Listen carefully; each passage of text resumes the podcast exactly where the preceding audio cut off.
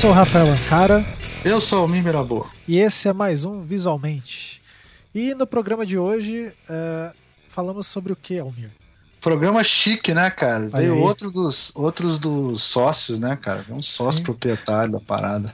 Crossover. Sócios fundadores. Sócios fundadores, né?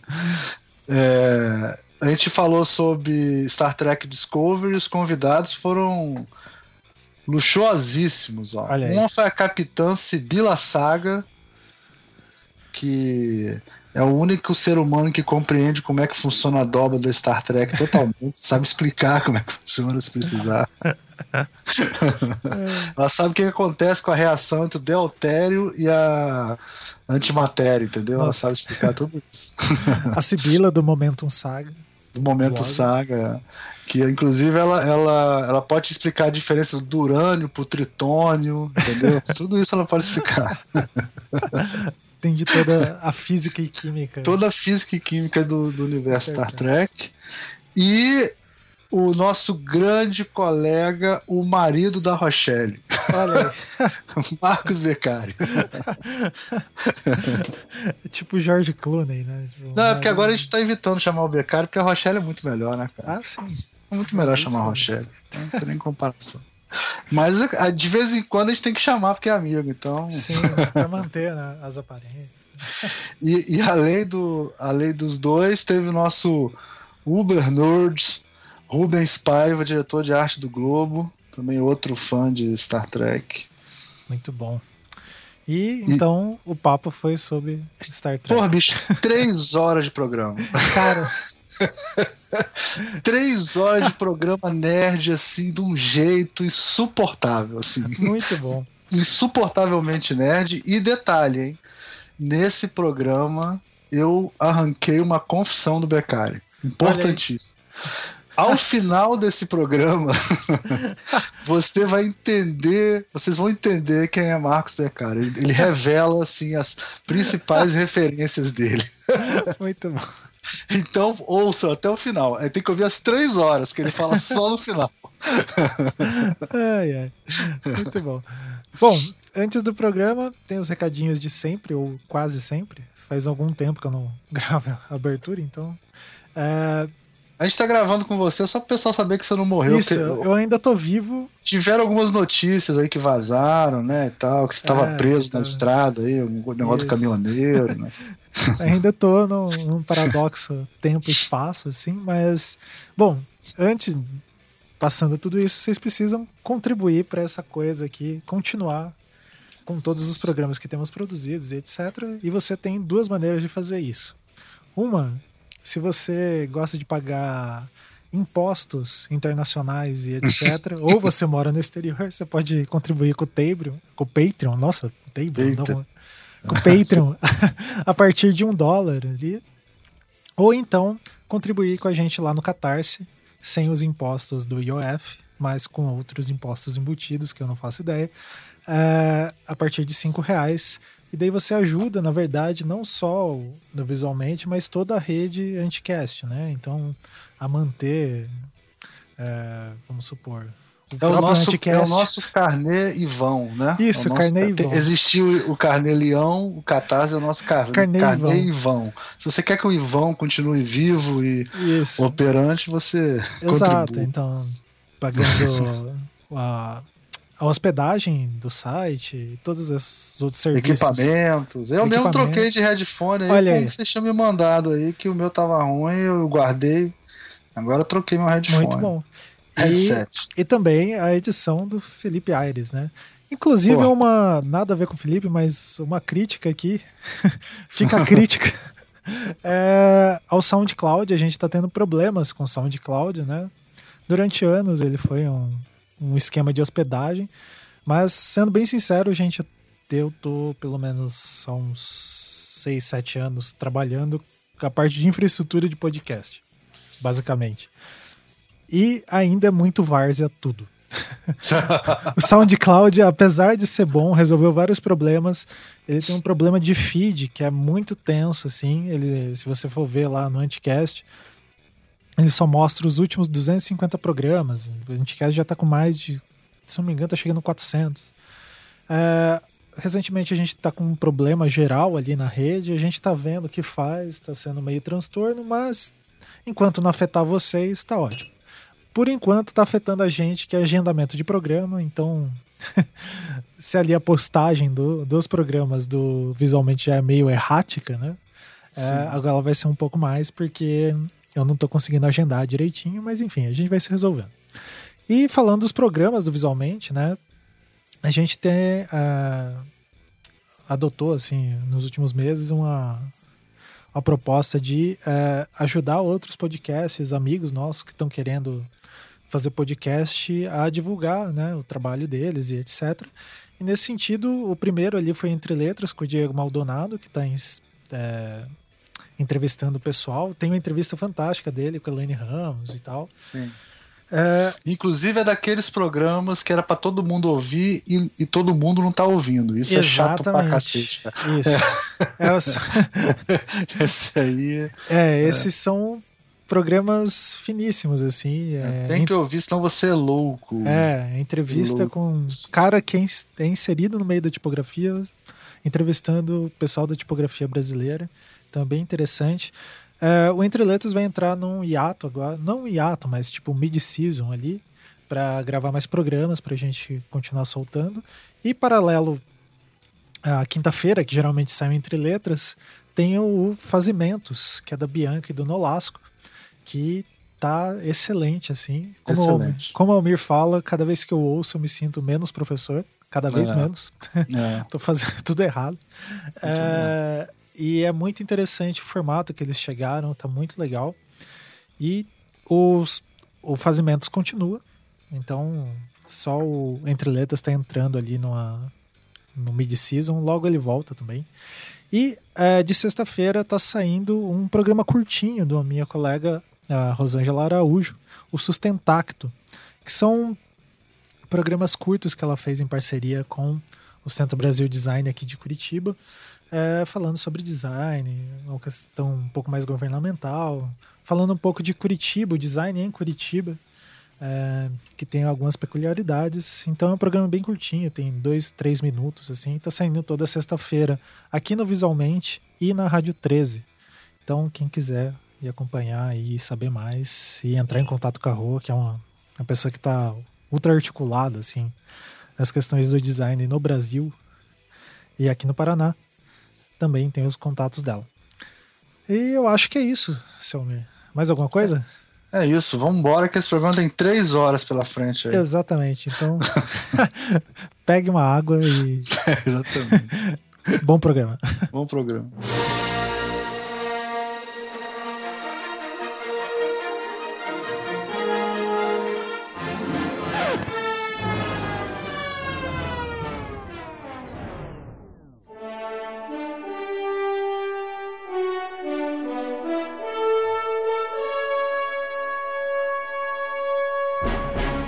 Este é mais um Visualmente, eu sou o Almir Mirabô e hoje nós temos convidados ilustríssimos aqui para falar de Star, de Star Trek Discovery, que por sinal é um, é um podcast que eu tô aqui agoniado para gravar já faz alguns meses, assim. Eu e Rubens estamos agoniados. Ei. Fala aí, Rubens, tudo bem? Boa noite. De volta a casa. Marcos Becário, nosso, nosso vice-presidente, vice-CEO da, das indústrias Anticast. tudo bem, Becário? Este é o som da minha voz, tá? só pra falar isso. Cara, o Ricardo vai Obrigado. adorar essa porra, cara. O ilustríssimo Marcos Mercari, é vice-CEO do, do Anticast e marido da Rochelle, que foi, pô, a gente descobriu que ela é, ela é muito melhor em podcast que você. É verdade. Aliás, foi genial o podcast com ela. É, muito bom. E uma estreante aqui, a Lady Sibila. Tudo bem, Lady? Olá, tudo a bem? Capitã Sibila, né? Capitã da Fossa Estelar. Foi um apelido que um amigo meu, que é muito fã de Star Wars, colocou em mim. Ele, a, a, gente fica naquela rixa boba de, ah, quem que é melhor, tal, né? E, e, aí ele começou a me chamar de capitã e pegou. E agora todo mundo me chama de capitã. Todo mundo de capitã. Então qualquer dúvida que a gente tenha sobre a curvatura da dobra espacial, né? A gente pode perguntar para a Sibila que ela sabe responder tudo isso. Não tem, Estamos aí. Ótimo. Gente, eu sou adepto da filosofia do Nelson Rodrigues. Vocês conhecem? Ah, Uma delas, né? Tem várias, né? Que é o Nelson Rodrigues chegava nos programas de esporte e aí ele nem tinha visto o jogo do Fluminense, né? E aí estavam lá grandes especialistas, Armando Nogueira, João Saldanha, né? Tudo botafoguense e tal. Ele chegava e falava para eles assim: "E aí, meu caro Armando Nogueira, o que que nós achamos do jogo?" E aí, tudo que o Armando Nogueira e o João Saldanha falavam, ele concordava. Então eu tô aqui hoje nessa, nessa vibe com vocês aqui, assim. Eu queria saber o que, que vocês acharam do episódio dessa, dessa temporada de estreia de Star Trek Discovery no Netflix. Quem é que pode começar falando? Sibila? Vamos começar com Sibila. Sibila? Uhum. Mas justo eu que eu vou descer o pau na Pode série descer, toda. todo mundo vai descer hoje, eu acho. Não, assim, é, eu não consegui dar joinha na série até agora. É, eu assisti porque é mais forte do que eu, é Star Trek, então, enfim, eu assisti. Mas pra mim a série tem mais problema do que tem qualidade, então eu não consegui dar joinha nela até hoje. Eu assisti todos os episódios e até agora Você assistiu e, e reassistiu ou só assistiu uma vez?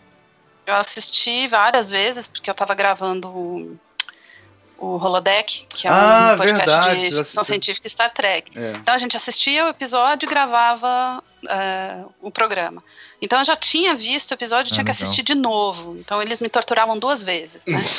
e é, então assim. a tortura do Klingon, né? é, total. Nossa, pelo amor de Deus. Então assim, Escolha tem coisas dor, boas, mas ela tem mais coisa ruim pra mim. E o que que, o que que mais te, o que que, o que que mais te deu raiva, raivinha da série? assim? Tudo, digamos. Você não gostou nem da- da- das atrizes Da pro- principais, É. protagonistas? Eu né? gosto muito da Soniqua. Eu acho ela fantástica.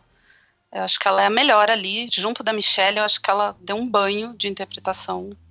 Ela, a, a Soniqua é muito boa, tanto que em The Walking Dead eles criaram a personagem da Sasha só por causa dela, É. né? Quando ela fez o teste da Michonne, é, o, o produtor ficou tão assim encantado pela pela Soniqua que criou a Sasha como a irmã do, do Tyrese, né? Pra ela aparecer no programa de tão boa que ela é. Ela é ótima mesmo. Eu gosto muito dela, eu gosto muito da Michelle, desde a é, Memórias de uma Geisha, que eu adoro ela. Então foi muito revigorante você ver duas mulheres em cena, uma negra e uma asiática. Uhum. Tem uma interpretação muito física delas também, né? Muito maneiro, assim. muito- Foi. E, e outra coisa também que é incrível é, é a fisionomia da Michelle quando ela muda do universo espelho para o outro. Para o universo real para o universo espelho. Ah. Foi uma mudança assim brutal. Parece que fez uma que são- plástica. É. Nossa, você vê que são duas mulheres completamente diferentes, apesar de ser a mesma, né? E você já viu a Sonica Isso foi muito falando? legal. Você já viu a Sonica dando entrevista? Você já deve ter visto, né? Cara, ela é totalmente diferente do personagem também. Ela é toda sorridente, assim. Ela, ela, ela realmente ela, ela, ela, ela é atriz mesmo. Ela é muito diferente É. do personagem. Não é aquela. Não é tipo Até Jack Nicholson, sabe qual é? Que é sempre o mesmo personagem. ela, ela se transforma totalmente, assim. Ou a Jennifer Aniston, né? Que interpreta ela várias vezes. Várias vezes, exatamente. E você, Becari? Cara, eu gostei bastante, mas enfim, eu queria. Acho importante é, é, dizer que eu não sou um tracker de carteirinha, né? É, então, assim, eu tô aqui mais para acompanhar o Almir, talvez, ou até mais para ouvir vocês todos, porque quando me perguntam assim. Geralmente não me perguntam se eu gosto de Star Trek, me perguntam se eu gosto de Star Trek ou Star Wars, né? Eu costumo dizer Star Trek, mas assim, numa pegada. É, é que nem, sei lá, pra mim me parece quando o pessoal me pergunta se eu gosto de esporte, assim. Eu sempre diz, di- disse que eu não gostava de esporte, só que daí eu descobri que é meio deselegante falar que você não gosta de esporte. Para algumas pessoas até chega a ser grosseria, assim, né? Você fala, como assim você não gosta de esporte? É um mau caratismo. Uh, então eu, eu, comecei a dizer que eu gosto de UFC. É, eu realmente eu gosto honestamente assim de ver quando tá, tá, tá, passando na TV, alguma coisa assim. Eu gosto de ver MMA de modo geral, né?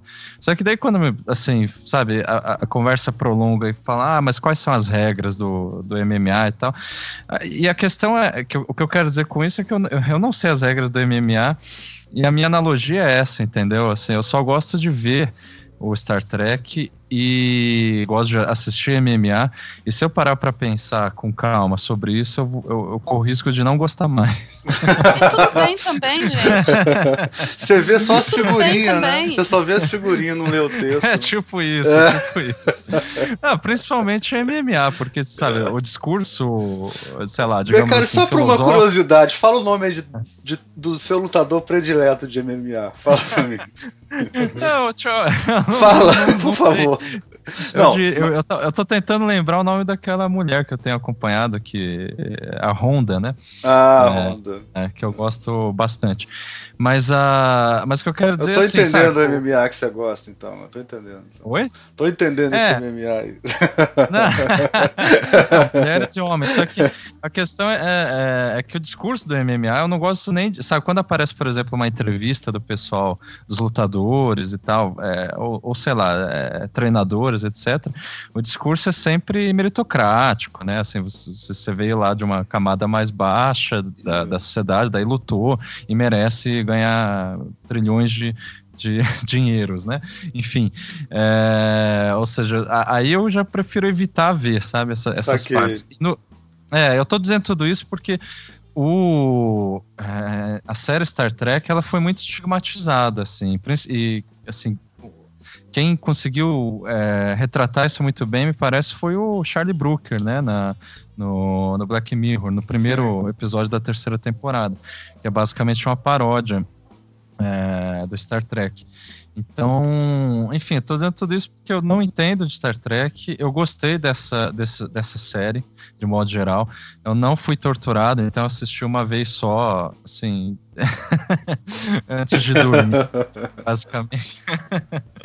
então, sabe, quando não, eh, meu cérebro não estava mais funcionando, eu assistia e me pareceu muito lindo.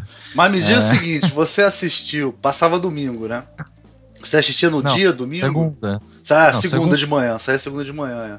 Aí você assistia no dia, na segunda noite. mesmo. Segunda noite. Ah, é, então você gosta de. Star Trek, porra. Senão você não assistia no mesmo dia. Você não deixava pra assistir. Você, É, esperava não, pra assistir na outra assim, semana. É. Sim, eu ficava ansioso pra saber e tudo. Agora, por exemplo, eles lançaram no Netflix tem aquele programa de entrevistas After É, Trek. After Track. Eu tentei ver um deles e achei uma- um saco. Assim, um ó, saco, né? você fez a metáfora perfeita. É exatamente o pessoal de UFC falando de UFC depois da luta, que só fala merda. Aquele programa, Isso. cara. Tipo assim, pelo amor de Deus, se você gosta de Star Trek, não assista aquele programa, cara. Aquele programa Ah. faz você ficar com raiva do, do negócio. Não, não assista. Porque parece que os, que, os, que, os, que os atores são uns retardados mentais, que o diretor é um retardado mental, que o- os roteiristas são ridículos, dá, dá raiva ver aquela porra, cara. Não assista. É, eu só vi um e achei que parecia uma espécie de caras ou contigo do Star Trek, sabe? Exatamente, É. cara. É muito. Você assistiu, Sibila? A São- Sibila assistiu, com certeza. Não, eu me recusei a assistir. Ah, muito tá você é esperta. É que você é mais experiente. É, tá certo. Me recusei. E Rubens? Opa. Não teve infográfico, Pessoal. né, Rubens? No Globo, porra. Você já foi É, melhor não, nisso. não tem. Olha só, uma coisa interessante, assim, eu, eu tava com uma expectativa muito grande pro, pro Discovery, porque falaram que ele ia, ia ser um arco único, né? Um storyline inteiro, né, pra temporada, né? Assim, ele não, não teria a estrutura de episódios, né? Que é muito, É. que é muito Característico. característico da Star Trek. E eu achei isso muito interessante, porque assim, o nível de, de roteiro e de atuações das séries novas é muito bom, né? Para mim, a gente. Essa falta de qualidade que a gente via no cinema americano, principalmente, está sendo assim amortizada pela excelente qualidade geral das séries, né? Uhum. Sim. Assim, eu acho que, que hoje até as séries que são consideradas ruins tem lá twists, tem, tem atores que se destacam, né, e tal. E, e aí eu tava com uma expectativa muito grande, assim, para mim, eu, eu imaginei que ia ser uma, uma série, ia se tornar a série mais querida, né? Porque Não, vai ser assim, ah, finalmente vão botar grana e vão botar um monte de roteirista bom, né? É, e a gente ficava tendo várias. Lembra? Eu e o Rubens ficava conversando várias teorias né, nessa porra, né, cara? É. E a liberdade, né, de fazer é, é, a, o, seriado nesse, nesse, nesse novo ambiente de séries, né? Que agora a gente tem séries mais autorais, né? É, um formato de série muito diferente, né, do que era a outra, né? Outro episódio. E aí, eu acho que assim como a, a Sibila, eu tive um, uma, um certo estranhamento, porque a série, para começar, eles decidiram fazer a série dentro do, da, da, linha temporal canônica mesmo, dos seriados, né? Ela não é. tá nessa tal linha Kelvin aí dos filmes. Ela se insere 10 anos antes do Kirk, né? Com a Enterprise clássica. A merda já então, começou aí, inclusive. Então, assim, eles decidiram abertamente fazer um prequel, né? E aí, é. assim, significa estar com a gente, né? Os fãs, que, que a gente vai estar de olho na. Nos detalhes. Na estrutura é. Temporal, né? Se faz sentido. E aí Não, tem uma coisa. De esporos, né? Não, é, por exemplo, tem um negócio. Aparece pingo. No, no, segundo episódio aparece o pingo, né? O. Como é que fala? Tribble, né? Aquele bicho que reproduz igual um inferno aparece em cima da mesa do capitão como se fosse a coisa mais comum do mundo, né? Aquilo ali é um, é um dos episódios mais famosos, aquele bicho ninguém conhecia antes, né? E aí aparece ali como se. É muito estranho, tem muita coisa que você sente, você sente essa diferença, né? É engraçado. Tem, uma, tem eu... uma Android na ponte. Exatamente. Eles cagaram pra essa porra, na verdade, eu acho. Cagaram. Eles, eles cagaram. Então, o problema começa aí. É. Tem um Mas monte de coisa que é canônico, que apareceria lá na frente, que eles disseram, foda-se. É, nisso o Enterprise, é nisso Enterprise respeitou mais do que. Mas fala aí, Muito Com certeza. Com certeza. Muito Mas ó, só para resumir aqui, eu acho que o Discovery eles acertadamente, inclusive, eu acho que eles fizeram um seriado modernoso que é para o público atual. Eu acho que a CBS aí não está tão preocupada assim é, com os trackers. Com a base de fãs, é. é. ao ponto de ter essas exigências que, que, que foram impostas aos outros seriados. Assim. Eu acho que o Discovery eles estão com uma liberdade absurda, assim. Estão fazendo do jeito que eles acham que, que pode ser feito e tal. Inclusive com essas inconsistências temporais aí que a gente percebeu mas ao mesmo tempo tá agradando. Assim, eu acho que o, o as, tem grandes personagens, atuações legais. Eu acho. Tem, tem para mim, existe um problema de roteiro meio básico, assim, que eu acho que eles levam a gente a crer que vai ter a. que a história se passa sobre a, a federação e o problema com a guerra Klingon, né?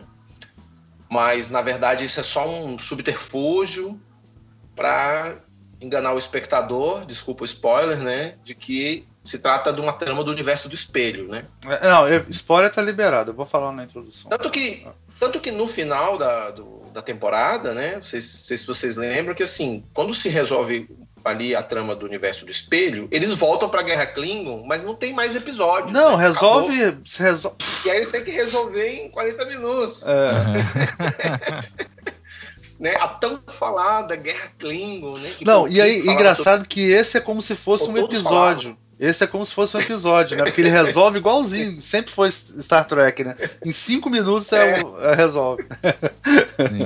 mas, mas então, então, assim, em resumo, eu acho assim que ele, ele é um bom seriado, mas é que ele não foi focado nesse público assim um pouco mais velho, que tem um conhecimento de tracker e tal.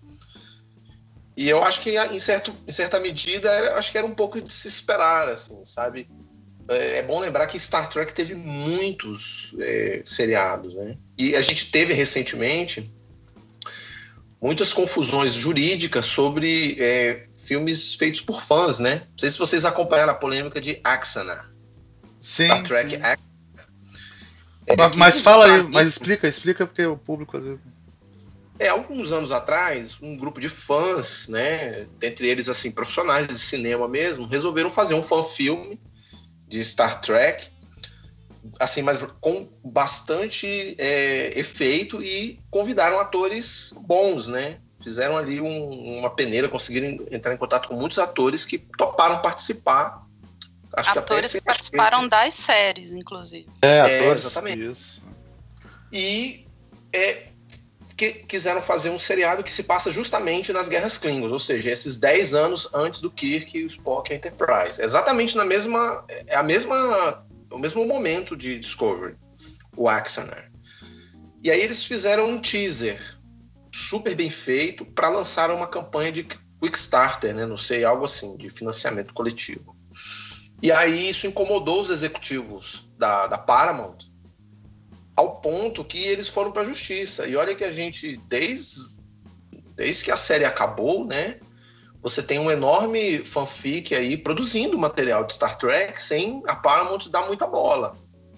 Né? O- eles nunca deram, deram- acharam que era um problema es- esses produtos feitos por fãs, né? Só que se vocês olharem depois no, no- no YouTube aí, o- esse teaser do Axana, vocês vão perceber que a qualidade é de cinema, ele é muito bem feito. E, e gerou uma expectativa e uma comoção nos fãs, porque ele, esse- ele surgiu justamente no momento em que parecia que o, o Star Trek ia ser, o ia ser isso a- a- que o J.J. Abrams começou a fazer. Que ele- o Star Trek não ia voltar mais às raízes, né? E aí os fãs criam um filme daquele ali, incomodou a, a- a Paramount e, e agradou demais a base de fãs, né? Que fizeram uma super campanha e eles arrecadaram uma- um bom dinheiro para fazer. Mas aí foram para a justiça e eles foram impedidos de fazer no formato de, de filme, né? O que é uma besteira, assim- né? Porque os japoneses fazem isso direto, cara. Isso, por exemplo, é o que eu, eu tava falando antes. Eu fico vendo em loop, né? É, a, a série clássica, Voyage. A Voyage é, é o que eu, eu terminei de ver inteira agora, né? Mas todas as outras eu fico vendo em loop, né? Deep Space Nine, sei lá o quê. Cara, se tivesse uma série de baixo orçamento eterna do Star Trek, ia ter público pra isso, cara. Porque é esse público que fica vendo em loop, que nem eu, assim, não- sempre tá vendo. é. Tanto que a minha impressão é que Discovery surge, né, assim, um pouco de uma resposta ao problema que aconteceu com Exa, né? Porque teve, teve muita repercussão na base de fãs, né? Eles ficaram furiosos com a Paramount. Né? E os fãs estão vendo Orville direto, né? É, exatamente. Então, assim, eu acho que Star Trek Discovery ele é uma, uma série boa para os padrões recentes, mas ela, ela incomoda os fãs trackers porque, primeiro, não tem aquela federação que a gente está acostumado, né? Que é aquela coisa de, de que é, uma- é um, um ser humano mais elevado, eles são mais treinados, né? Eles não têm aquela Não, o nego tem tem espinha, pô. vaidade, problemas, assim, É. tem, tem um pouco de, de, de briga entre pessoas demais, né, na, na ponte É. da Discovery. E, nessa, e nem em Discovery, homens e mulheres não podem ser amigos no futuro. Eles têm que se pegar. Ah. é verdade. né? Ninguém é amigo, ninguém pode ser colega, ninguém pode trabalhar junto. Não, você tem que trepar um com o outro. Já começa por aí. Sibila, deixa eu te perguntar uma coisa em relação a isso. Porque é, você pode falar, a gente pode falar tudo de Star Trek, mas Star Trek tem muito roteiro bom, assim, tem muita história boa, né? Tem, Tem. muita. Tem muita questionamentos filosóficos, questionamentos existenciais, que mesmo que fossem 40 minutos, que fosse tosco e tal, isso era uma coisa que sempre permeou. Inclusive, na Voyager tem muito. Eu, eu, eu nunca tinha visto inteiro. Eu já tinha visto Voyager, mas eu sempre peguei os melhores, assim, os melhores anos pra ver, né? Nunca vi é, do começo ao fim de uma vez só, né? Então a Voyager tem muito, Deep Space Nine tem muito, na clássica tem muito e tal. É, e, e nessa Star Trek Discovery, o pessoal critica muito que tem muito roteiro, é, roteirista segunda linha, assim, que não é, né? O próprio o chefe de redação é o cara que fez aquela Torre Negra, né? Que é um péssimo roteiro, né? Adaptação do Stephen King. né? É, você acha que o roteiro ficou em segundo plano agora nessa na Discovery, como nunca antes na história de Star Trek? Você acha isso? Ah, eu acho que ficou. Teve muito episódio ruim, muito episódio com furo. É, eu acho que Discovery começou errado com toda a desonestidade intelectual da equipe. Vamos fazer uma série como nunca se viu em Star Trek. Vamos quebrar a regra de Roddenberry. Oi, filho, querido. A regra de Roddenberry foi quebrada lá na, na nova geração. Sim. Para com essa merda, entendeu? Ah, porque vai ter conflito, porque não sei o que, pipipi, papapá. Tem conflito na Voyager, tem conflito em Enterprise, tem conflito em DS9, tem conflito na nova geração. Então, como é que você me explica isso? Então, essa, essa desonestidade da equipe de Discovery já me irritou no começo. Então, quando eles disseram que a Sonic ia entrar, eu fiquei super feliz. Eu falei, pô, que bacana. Tá na hora da gente ter uma série nova. A série, a franquia completou 50 anos e parece que ninguém tava nem aí, né?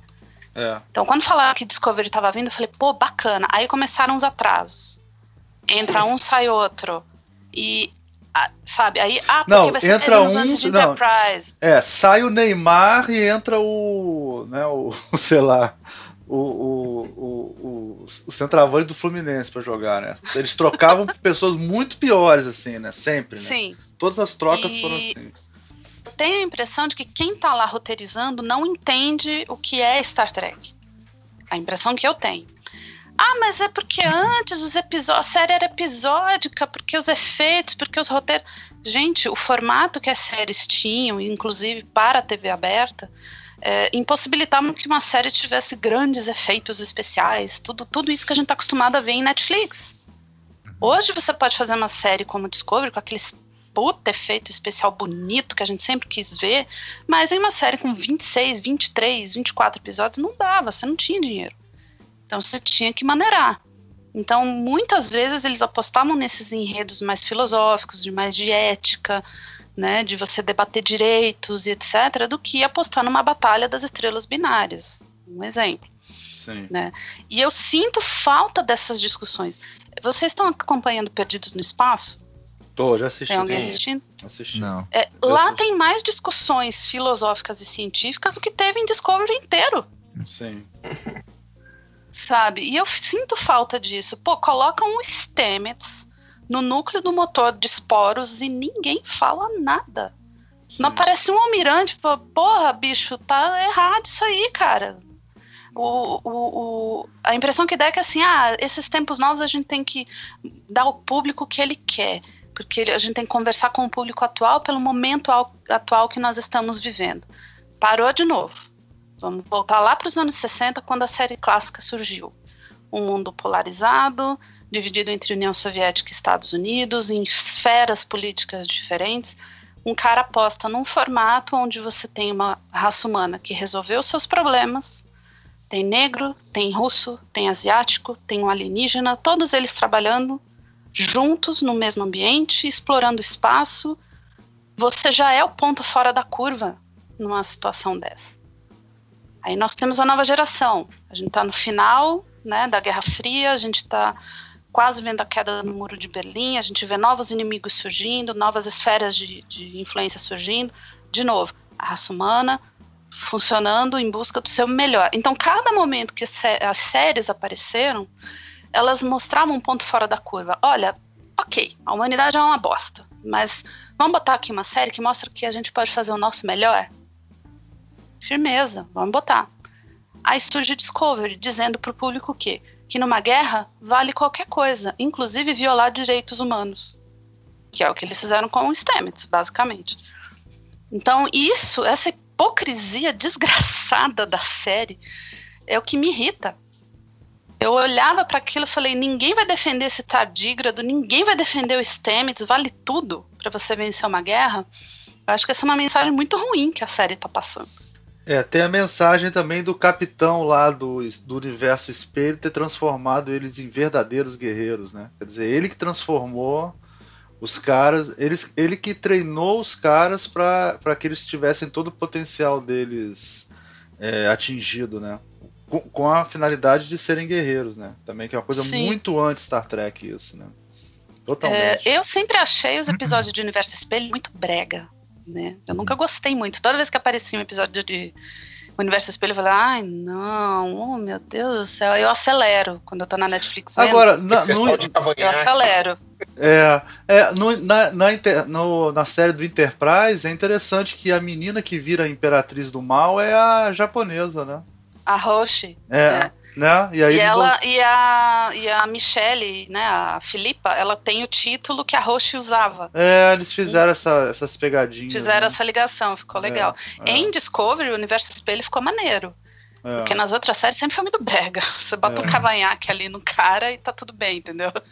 Então, mas vamos falar de Posso uma coisa boa. Ah, fala, pode falar, pode falar.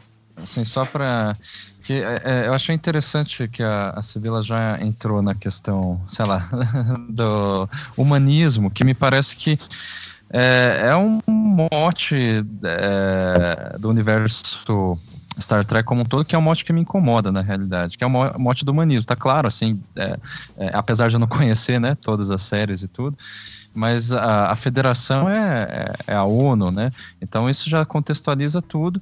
E, eu, e- e- e- mas concordo com o, o- o que a Sibila disse que é, existe assim umas não é exatamente distorções, mas é, alguns exageros assim que poderiam levantar questionamentos, mas que eu não sei se levantam, como essa própria questão do Paul, né? O state, é, sta- é, como que é o sobrenome? O, o micologista lá. Stamets. Stamets, é. Stamets. É.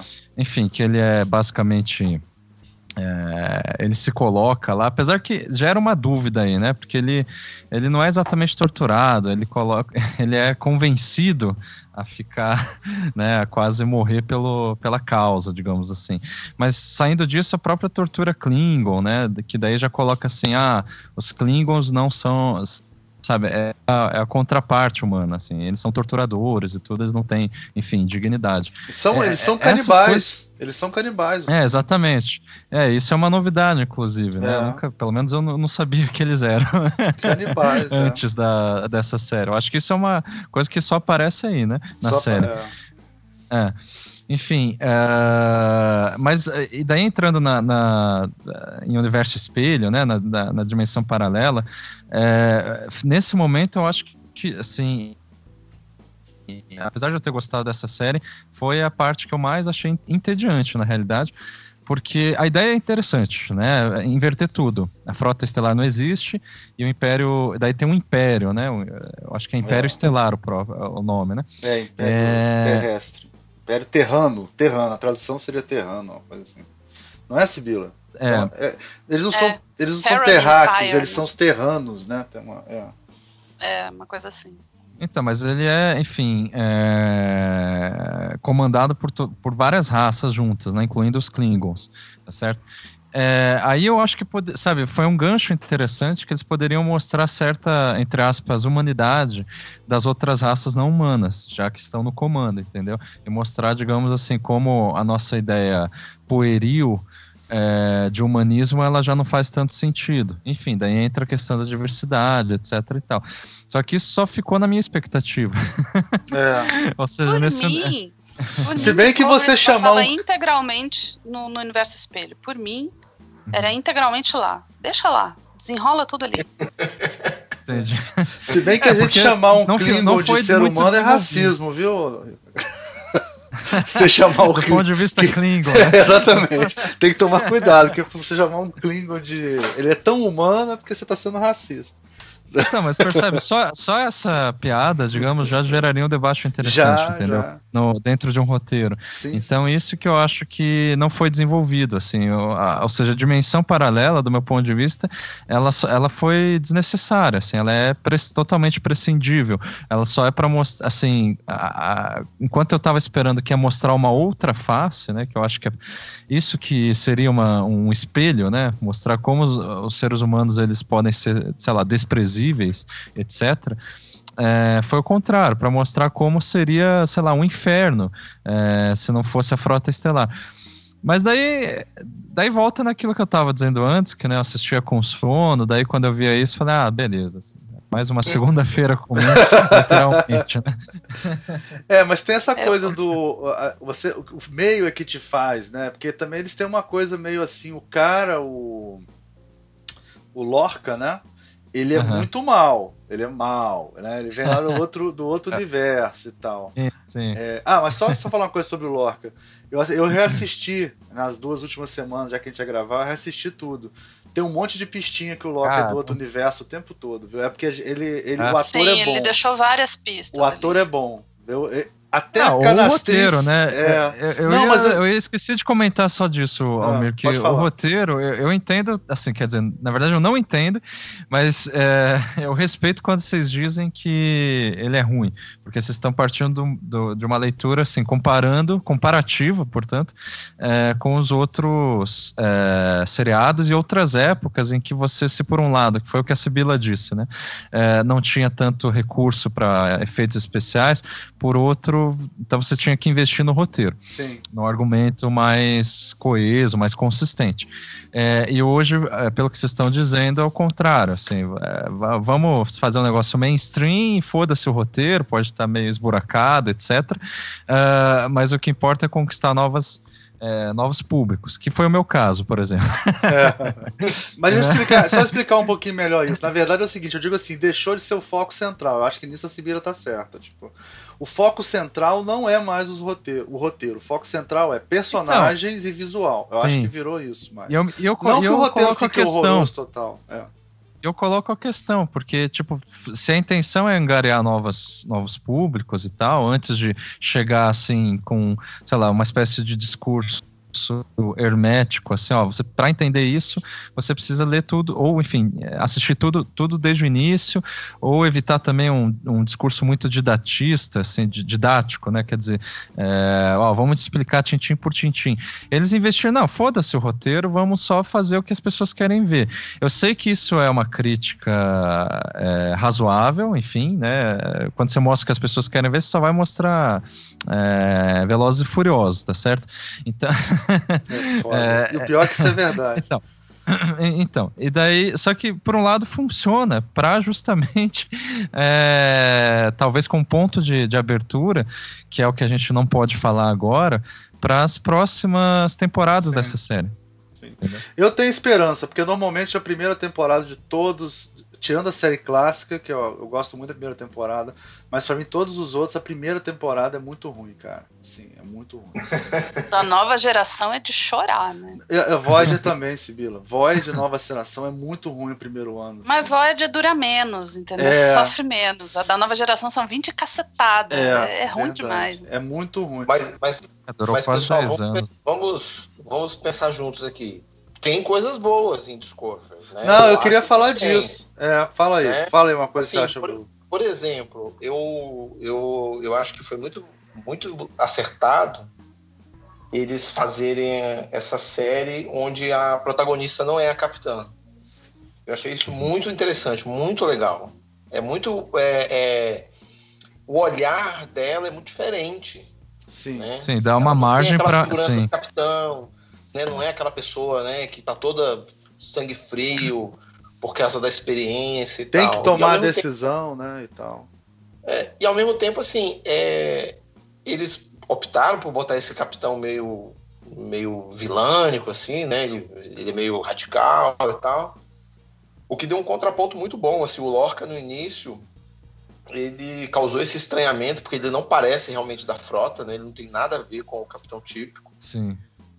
E, esse, e esse, é, essa mudança de ares foi muito boa. Eu, achei Eu, eu muito curti positivo. isso. Um capitão anti-herói eu até curti. É, Mas e, e depois legal, explica por que, que ele é anti-herói, Mas né? também não é novo, né, gente? A gente tem o Ransom, a gente tem outros É. anticapitães na história Sim, da, sim. de Star Trek.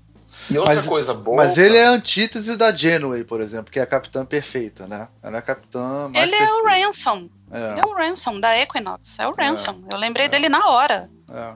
Porque o Ransom fez a mesma coisa. Colocou um ser vivo no núcleo de dobra da, da Equinox pra É. chegar mais rápido. é. Então, Ia, que eu ia, ia roubar, de, ia roubar a, a Voyager, né? Também tentou. É, exato. é Exato. exatamente. Outra coisa que eu achei muito positiva é que eles é, criaram uma trama dos Klingons, né, ali que até se sustenta até um certo ponto, né? Depois eles meio que abandonam, né? Que o, É, o isso que eu não gostei. Tyler, Vamos lá, falar do dos Klingons, vamos falar, vamos tirar o elefante da sala logo, vamos falar dos Klingons. Eu vou te Vamos, falar. vamos falar dos Klingons. Vamos falar. enquanto Eu sei que vocês odiaram os Klingons, mas, cara, eu gostei, cara. Eu, eu achei. Então, faça sua defesa. Eu vou fazer minha defesa dos Klingons, cara. Primeiro que os atores estão muito bem como Klingons, assim. A, a atuação com aquela máscara toda, aquele cara deve ter treinado eles, né? O cara que faz o Sauru deve ter treinado, deve, ser, deve ter tido uma direção sobre É, então, eles. mas ninguém é melhor que o Doug, né? Ninguém. os- Ni- é, então. Ninguém, mas ele deve ter ajudado muito nisso, porque os caras são muito expressivos com o Klingons, assim, é muito, Uhum. achei muito interessante, porque o Kling, o- eu sempre me incomodei muito com o Klingon metaleiro, cara, assim, eu, eu sou metaleiro, mas aquilo me incomodava um pouco, o Klingon metaleiro, eu achava maneiro, me incomodava ao mesmo tempo, sabe? Mas É. o problema foi que as séries mostraram apenas a casta guerreira dos Klingons. Sim. Esse é o problema. Então, Mas eu digo assim, os vamos... Klingons metaleiros são justamente os guerreiros, né? Então, Sim. cadê os outros Klingons? Você Sim. não vê então. quase. É- Mas é o visual, a incomodou primeira é que coisa eles eu- são basicamente o anti-humanos, né? É. É, Sabe, E a- eles estereotiparam muito esses Klingons de Discovery. É, sim, Eles ressaltaram feições bestiais nos Klingons, o que é Aham. péssimo. E a tortura, né? E a tortura. E o Klingon, Ah, ele, ele é tipo o orc na fantasia. Sim, sim, É, ele, é, sim. ele é o estereótipo do não branco. Eles Isso, reforçaram. também. é, eles reforçaram características animalescas em cima dos Klingons. Eu falei, mano, isso é um tiro no pé, cara. Tem tanta coisa pra você tratar. Porra, pega os cardassianos, entendeu? Os Sim. cardassianos são uma das raças mais insidiosas, mais nojentas, mais cretinas que já foram criadas dentro de Star Trek. Ninguém lembra que cardassiano existe. É, o sabe, Cardassiano tipo, é um pega- lagarto, né? É pega- uma cobra, né? pega- ele é uma cobra, é. um lagarto. Pega a Discovery e joga, tipo, vai, 40 anos depois da volta da Voyager. Bota um conflito, uma guerra com os cardassianos. E, nossa, divirta-se. Não, mas nesse seriado você podia explorar os Klingons só pra ficar nos Klingons é, na, no universo es- espelho, né? Porque ali eles estão no poder, entendeu? É, então, tipo, nesse universo espelho eles poderiam. é, eles não estão exatamente no poder porque quem manda mesmo é uma humana ainda, né? A, a- É, ele, a- ele é líder da rebelião, né? Os Klingons são líderes da rebelião. Sim. né? É, eles estão Mas- contra o poder da Imperatriz, né? É, mas também tem outras passagens nesse seriado. Eu não, agora eu não lembro se é nessa, nesse período de, de do, do universo espelhado ou não, em que eles vão pro pro planeta dos Klingons e acabam se- é, é, se misturando, tanto que aquele cara lá que eu tô esquecendo o Ah, nome. eles já tinham voltado. É, o Ash Tyler. já tinham- é, o Ash Tyler, é. Ele vai lá e joga e, e dá risada como os Klingons, fala a linguagem Klingon. Não, essa etc. coisa do. Até os Borgs, né? Até a, a 7 de 9 é uma Borg que, que os humanos aceitaram. Quer dizer, então a federação tem essa tradição de aceitar todas as raças. E realmente, a Sibila tá falando que isso é uma coisa totalmente anti. é, Star Trek, você criar uma raça bestial que não tem solução. Eles vão ter que resolver isso né, mais pra frente, né? Eles vão ter que. É, Ah, mas vamos eu torcer que na duvido, viu? segunda temporada eles melhorem, porque o É. tom ficou péssimo. É, botaram os Ah. caras canibais, torturadores, né? E... Sim. Mas eu gostei do visual, eu gostei aquela coisa Gaudí, assim, eu gostei. Eu gostei da coisa Gaudí. Gaudí. Legal. Não é Gaudí? Não tinha pensado. Não, tinha- não, sim, sem É dúvida. verdade. Não é? É Não muito Gaudí, pensado. parece Sagrada Família, Não, mas né? isso, isso é um preconceito contra a arte espanhola. Tá certo? Não, mas eu gosto, cara. Parece aquela nave é igualzinha a Sagrada Família, assim, é muito bonito, assim, é, é lindo. Sim, Aquela coisa sim. escultural, assim, né? Muito. Eu gostei do visual, gostei da- da- das roupas, só não gostei daquela cena de sexo que parece aquela cena do. Qual é o nome daquele filme? É, é Experiência? Não. É Experiência, É, né? experiência. Cara, tem uma cena Me que. pareceu, sabe o que, que me pareceu? 50 tons de Klingon. É,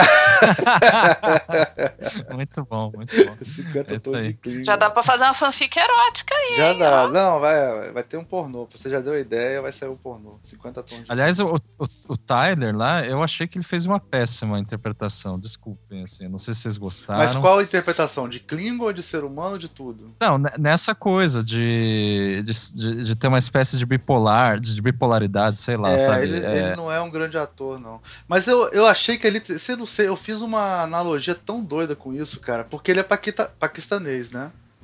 o é pa- ator, É, acho que ele é o paquistanês. personagem. É, não, o, o Ah. ator. Acho que ele é. Tá. Ele tem ascendência ou indiana. É, ele é inglês, na verdade, né? Mas eu acho que ele é, é tipo filho de paquistanês, uhum. criado, aquelas coisas, né? Eu ia, inclusive, se ele chamasse. Ah, é, não, é pois é. E, mas eu achei. É, eu achei que tinha uma relação. Eu achei os Klingons meio como é que eu vou te falar assim? Eles tinham uma tática de guerra muito de terrorismo também, assim, entendeu? De é, tipo as ações deles eram para chocar as pessoas, tipo torturar abertamente, matar, esfacelar o cara, comer pedaços uhum. do cara e tal, uma coisa mesmo. No de... caso do, do, Tyler foi, eu não entendi direito, mas é mudou a consciência dele, né? Tipo trocou. Ah, eles um não explicaram. Eu não entendi. Você entendeu isso, Sibila? Eu não entendi isso.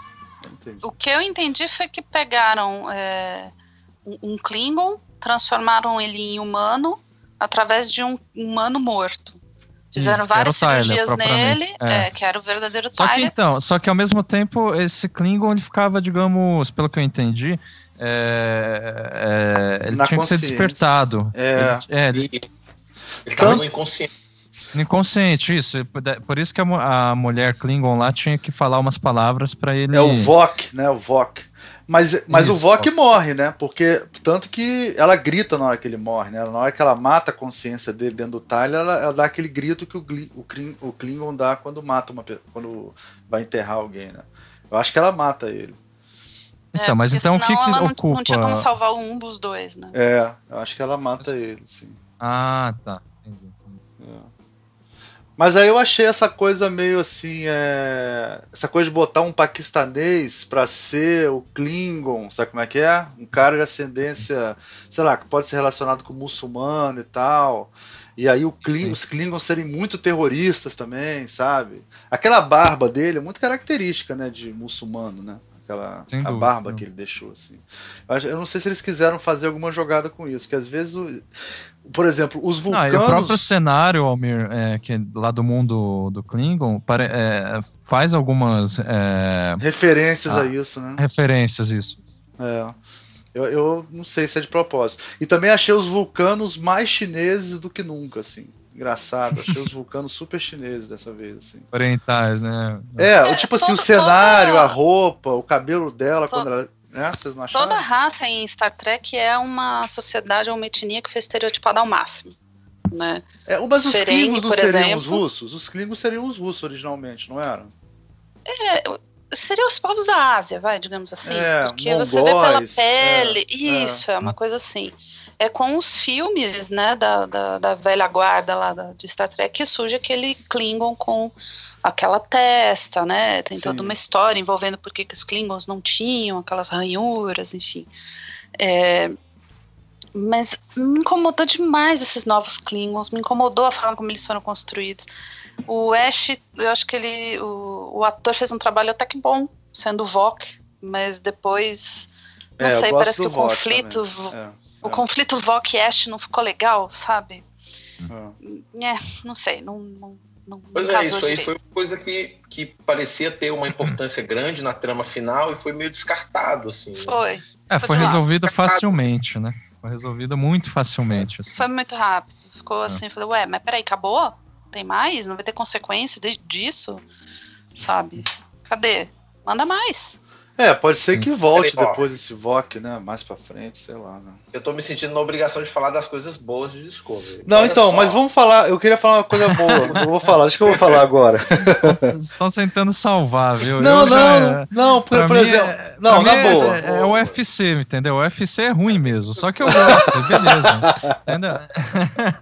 é uma merda o UFC, mas Olha eu tenho só, um boné gente, do UFC. Vamos, vamos comparar algumas coisas para defender mais um pouco os Klingons. Você pega um Tem filme da boas, Marvel. Lá. Você pega um filme da Marvel, por exemplo, quando eles querem mostrar um, um, um, ser extraterrestre, eles pintam um cara de verde e de azul. Isso é coisa que Star Trek fazia nos anos 60, né? Dessa vez a, a maquiagem dos, dos extraterrestres tá excelente, cara. Tá muito boa, como sempre foi, desde a, desde a Next Generation, né? Mas dessa vez foi excelente. O design das naves foi muito bom. O que, que você acha do design, o Rubens? Toda a parte técnica é impecável. Cenografias externas. Porra, pelo amor de Deus, cara. Antigamente só tinha externo na pedreira, né, cara? Agora tem várias externas maneira.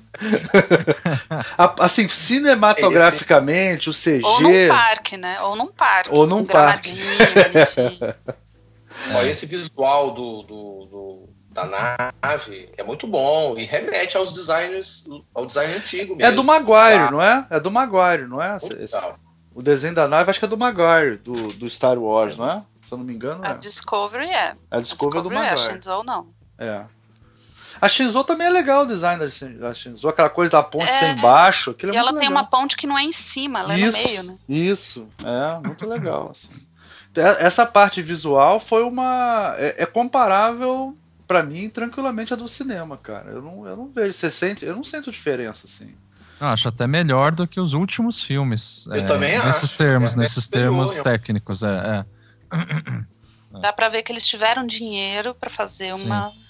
É, é, é o efeito especial que a gente sempre quis nas outras. Sim, nesse sentido, Né? exatamente. É. é tudo que a gente sempre quis, nesse sentido, visual. é. Até o CG é bom, eu vi de novo o CG pra reparar.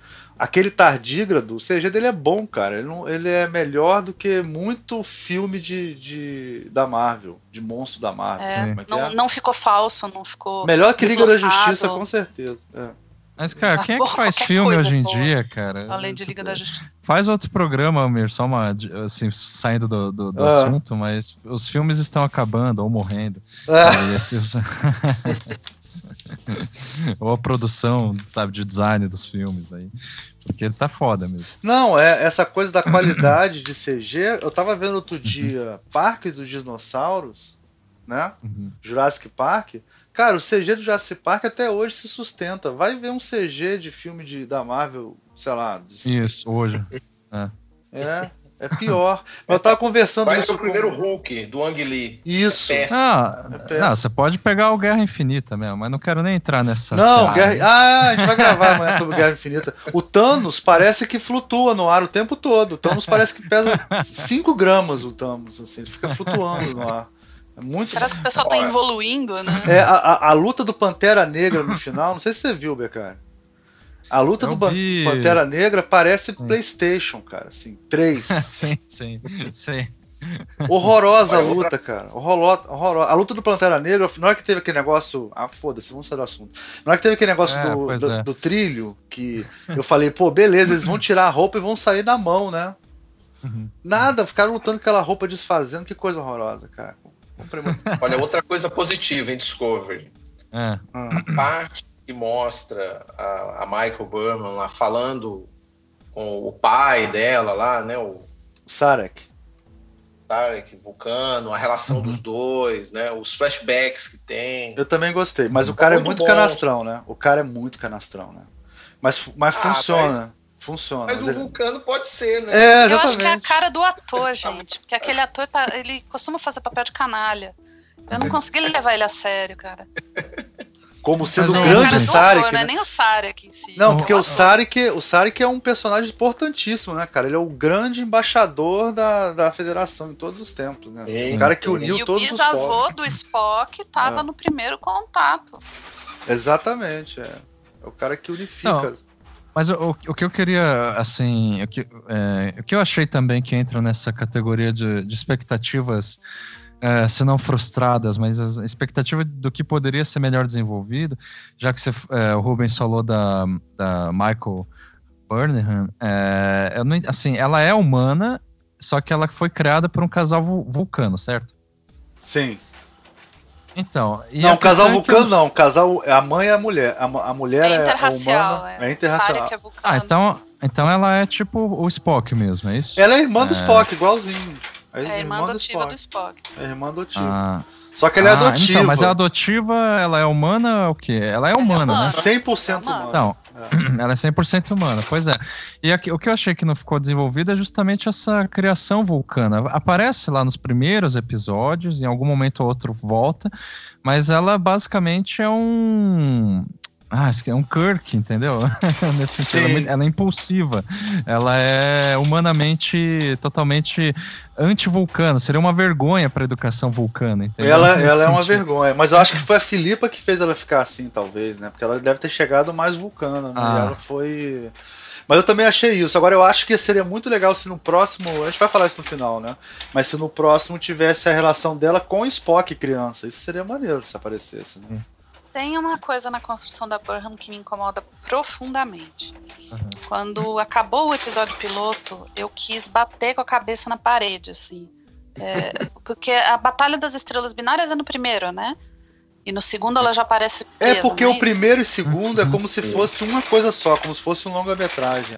Isso. Aí quando ela aparece presa, é o segundo ou é o terceiro? É o terceiro? Eu acho que é o segundo já. É, não. segundo já? do- é, ela- é presa logo no, no final do primeiro e no segundo é que ela salta pra, no vácuo, assim.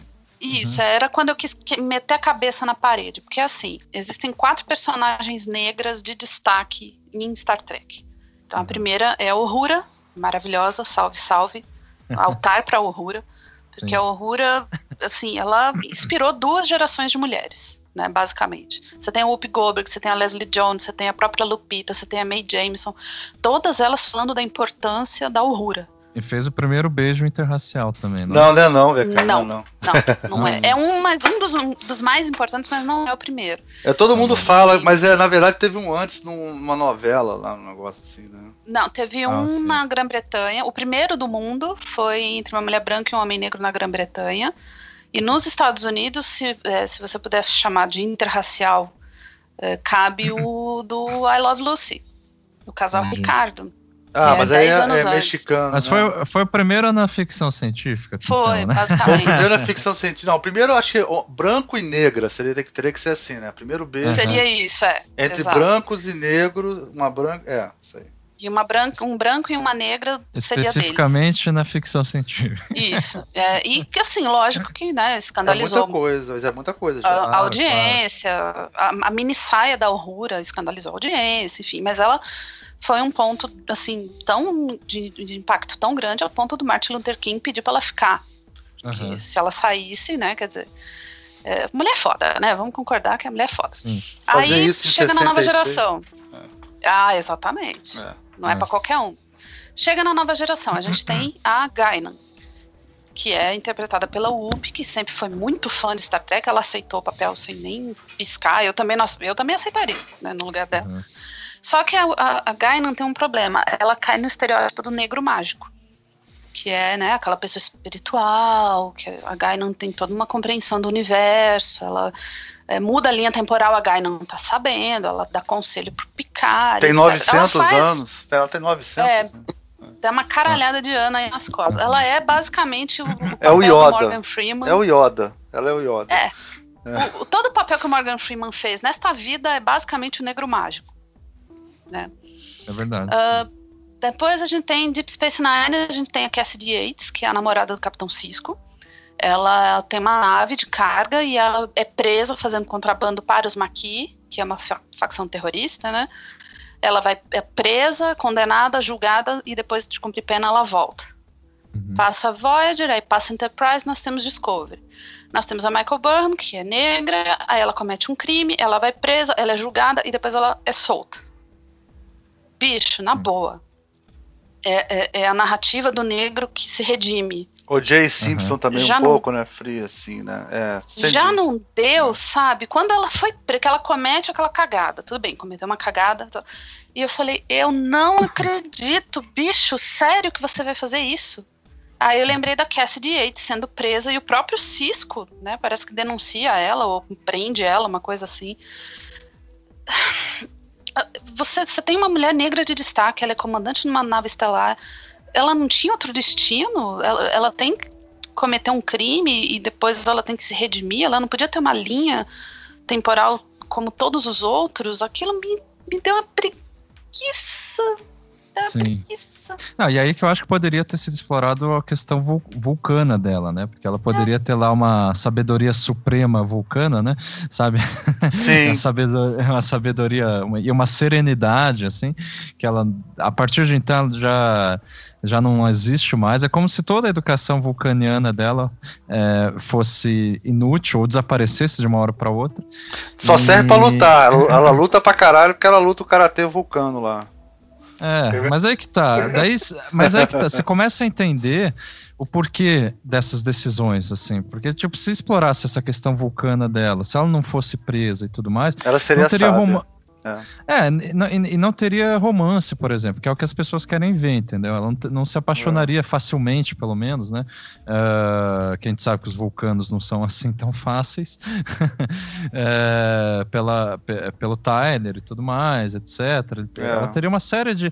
Na verdade, do ponto de vista vulcaniano, se é que a gente pode dizer assim, ela é uma vergonha, é uma, é uma idiota. Mas eu entendeu? vou defender. Pode defender? Posso defender a, a Burma? Por favor. Cara, teve um, um episódio que eles entraram no loop temporal pra explicar isso. Por que, que ela tão rapidamente começou a namorar com o cara? Ela foi obrigada a ter, a ter uma relação com aquele cara pra poder salvar a nave. Vocês lembram disso? Que é contra o Muds? Mas- Sim, que é um dos melhores episódios. Um dos inclusive. melhores. Tem to... Aquele é o mais Star Trek, né? É o episódio mais, Mais Star... Star Trek, É o total. episódio mais Star Trek. Ainda tem uma baleia, porra, espacial. É foda.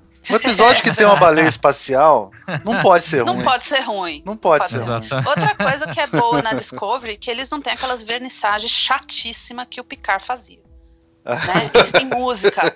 O pessoal bebe. Tem bidis, cara. Tem bidis, Tem porra. bidis, Tocou porra. Uma bidis. nave que toca Ah, bidis não pode ser Não, ruim. e vocês sacaram a camiseta que elas correm? O que, que tá escrito, não? Disco, Disco.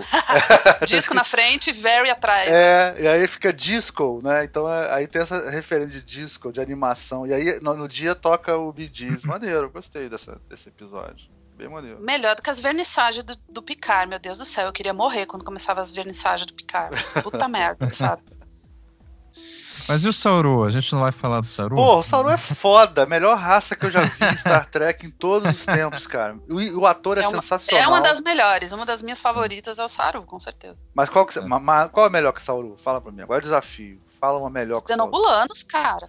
Não, cara, ele anda no salto alto, o Sauru, cara. Ninguém faz isso, cara. Um salto alto que não tem a parte de trás. Gente. Ele anda com Os um salto alto que não, não tem a parte. dormem, eles têm poliamorismo. Porra! Ah, não sei não. O visual do Sauron é muito foda, cara. E ele ainda é forte, corre Ó, pra eu não caralho. conheço. Alto pra cacete. né? Alto pra cacete. Aquele casco, cara, ele anda com salto. Vocês sacaram como é que funciona aquilo? Aquilo é um salto alto que não tem a parte de trás, cara. Aquele cara é um gênio da atuação pra fazer aquilo. Não sei como ele consegue. Ele deve ter treinado com drag queen, né? Pra É, não, Com, com parar um de drag queen. daquele. E a raça mais maneira, né? Essa raça que é o piano aí, né? Que é uma. É tipo como se fosse um gado, né? Eles parece que eles são tipo um gado, assim. Eles servem de alimentação e de escravo, né? Pra, um, pra uma raça. E Sim. quando eles estão no- naquele planeta Pandora lá, o Pandora 2 ali, que ele dá um Sim. coice. Sim, no Ash. porra.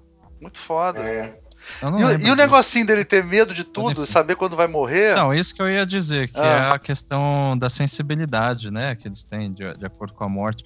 Porra, eu queria, é, é, eu- fiquei esperando que no começo lá ele tinha, é, isso era ativado quando chegava Michael, né, perto dele. sim, sim.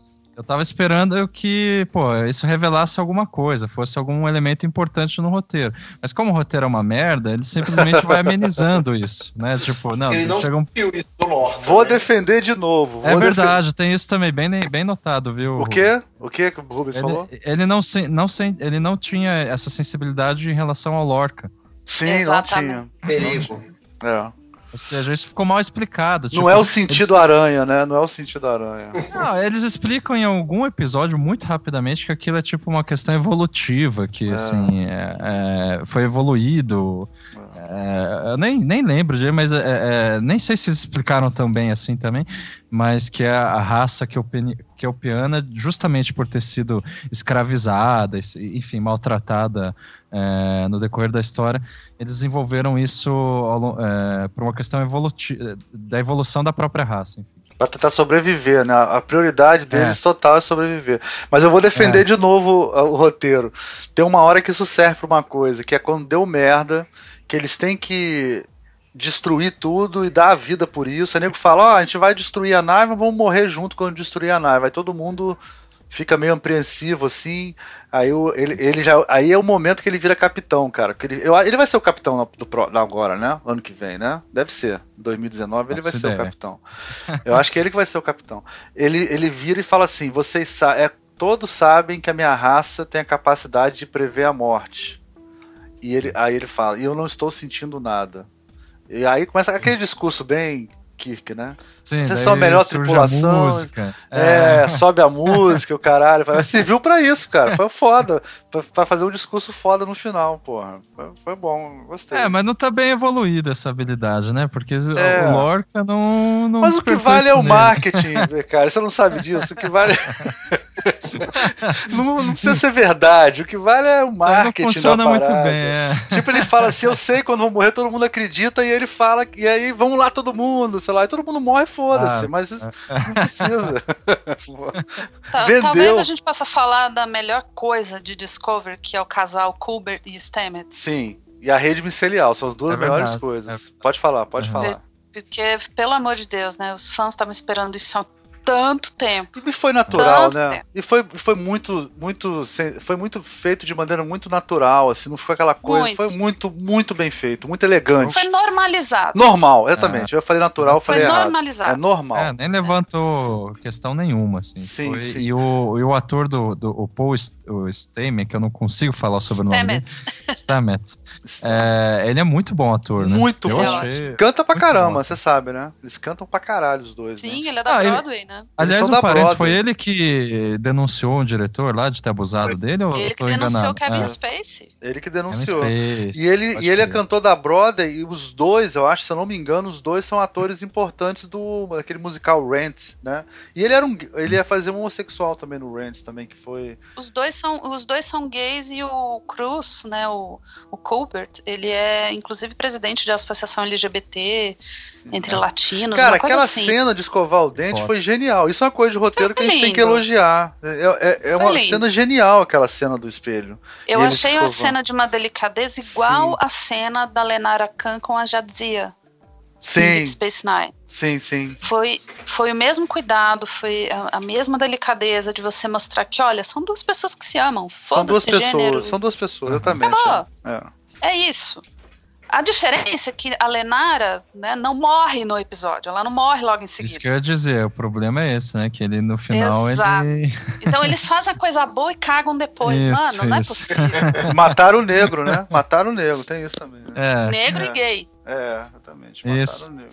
Ele, isso, assim, somando com a ideia de que a Michael Burnham já começa o, o seriado como uma criminosa, é uma pessoa que não sabe o que faz.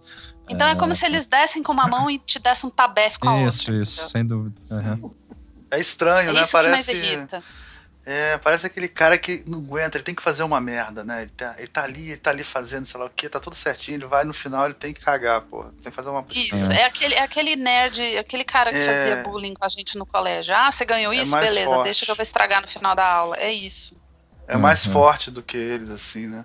Ou então, talvez, talvez tenha uma coisa também meio assim, eles estão preocupados com isso, né? Uhum. Mas é como a, a, palavra que ela falou, né? Mas isso não está normalizado ainda. Então é uma preocupação, mas não é, é uma coisa normalizada, de verdade. Sim. Entendeu? É diferente da Jadzi e da Lenara. Né? As duas, eh, você vê que há uns sentimentos do se amam, mas uma bobagem, da, da, uma babaquice, um preconceito da sociedade trio impede que as duas fiquem juntas.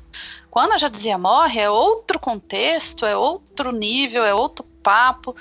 É, foi, é, foi uma morte desnecessária, porque a atriz tinha que sair, né? Mas não foi como aconteceu com o Colbert. Foi a morte mais idiota da temporada inteira. É. é, foi uma morte meio Game of Thrones, assim. Isso. Inclusive teve essa coisa, não sei, o Rubens é que falou comigo, né, Rubens? Essa coisa que eles tinham uma, uma pegada, de, uma ideia de fazer coisas no estilo Game of Thrones, né? De... Foi você que falou isso comigo?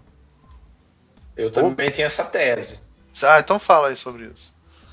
Ah, de que eles, para você levar a sério, né, o, a trama, o seriado, né, porque diferente do, dos outros, né, os antigos, é, tinha uma solidez em relação ao, ao elenco, né? Você sabia que aquele elenco você ia Que o acompanhar Kirk ele não ia morrer. Tirando a nova geração. É. É, mas assim, no máximo você ia ter assim, uma troca aqui, outra ali, assim, com um grande efeito dramático. Mas nova geração, os atores saíram porque quiseram também, não foi? Não foi matado. Foi. Foi, foi mais ou menos. Teve problema de, de contrato e teve a da, é, Diane Cosby. É, né, acho Diane que é. Cosby. Que ficou de saco cheio e falou: vou investir na minha carreira do cinema e foi embora. Se ferrou. Que aliás deu super certo, né? Deu gente? super A gente certo. viu ela em quantas, pro- né, em quantas produções. E aí, assim, o Discovery, ele, ele, ele parece que tem essa carta branca também, que ele pode rifar alguns personagens. Né? Ele, ele tem, eles, como Game of Thrones, né? Você começa a gostar de um personagem e ele morre. É, eu, eu acho que é uma coisa meio assim pra você ter sensação de perigo, né? Qualquer pessoa pode morrer. É. Isso é uma coisa que hoje em dia tá funcionando muito nas séries, né? Tá É. funcionando entre aspas. Na boa. É, É. porque continuam Porque você matar pelo choque. também. É, Você fazer uma Game of Thronização das séries é um perigo. Uhum. Ah, porque o choque, porque o valor do choque, porque o choque. Tá, tudo bem. O choque passa e o que é que fica? Sim. Então gente velozes e assistiu. furiosos. A gente assistiu as outras séries e a gente ficou com uma cacetada de lições a respeito. De que a raça humana pode viver junta, que a gente tem a capacidade de resolver problemas. A gente tem que acreditar nisso, a gente tem que ter esses exemplos. A gente já tá cheio de produção que mostra mulher como mercadoria, mulher sendo rifada, negro sendo escravizado, eh, opressão, ditadura, o cacete a quatro. Eh, se você não tiver o contraponto, se você não tiver a parte boa da humanidade sendo explorada, o que é que, o que, é que resta? Na verdade, isso não é nem um filme só, né, investindo- Sibila? Isso é a vida real, né? Exato. Você fica investindo só na surpresa, na surpresa, na surpresa, mas e o enredo? E o que, que fica pra você disso? Então eu terminei de assistir a primeira temporada e eu fiquei com essa sensação de vazio. Eu falei, eu tive esse monte de surpresa, enfim, esse monte de morte desnecessária e Ou ficou o não vai deixar você pensando em nada. Isso. Não vai. Não vai ter nenhuma discussão pós-episódio, assim, mais profunda e tal. Não vai ter. Não é pra isso, né? Não tá sendo feito pra isso. Pelo menos até Ah, agora, né? Pelo menos até agora. É. E olha, tudo bem que, que o formato seja esse, eu acho que a- é, o entretenimento ele é grande o suficiente para você ter todo tipo de série. Se você pegar a Lei e Ordem, CSI, NCIS, elas são séries nesse estilo. Né? Chicago Med, Chicago Fire, Chicago PD, etc, etc. Person of Interest, Supernatural, elas são essas séries mais longas, com episódios que são isolados, você não precisa acompanhar a temporada inteira, né? o público ele, ele é, vai, vai, vai assistir os dois formatos se ele quiser. Ou ele vai assistir só o formato de Game of Thrones, ou ele vai querer assistir só Lei e Ordem. Eu acho que a gente não pode se valer só deste formato. Se todas as séries começarem a ser Game of Thronizadas, vai ficar chato pra cacete. É. Então, E o eu pior acho que vai há- ser enquanto tiver dando Há dinheiro. espaço. É. É, eu acho que há espaço. Supernatural tá aí há quantas temporadas? 13, né? Nada, não, deve ter mais, até umas 20, sei lá, nem sei quantas tem. 13. É? Tá indo Pelo- pra 14 já. Ah, você vê aquilo? Você consegue ver aquilo, Sibila?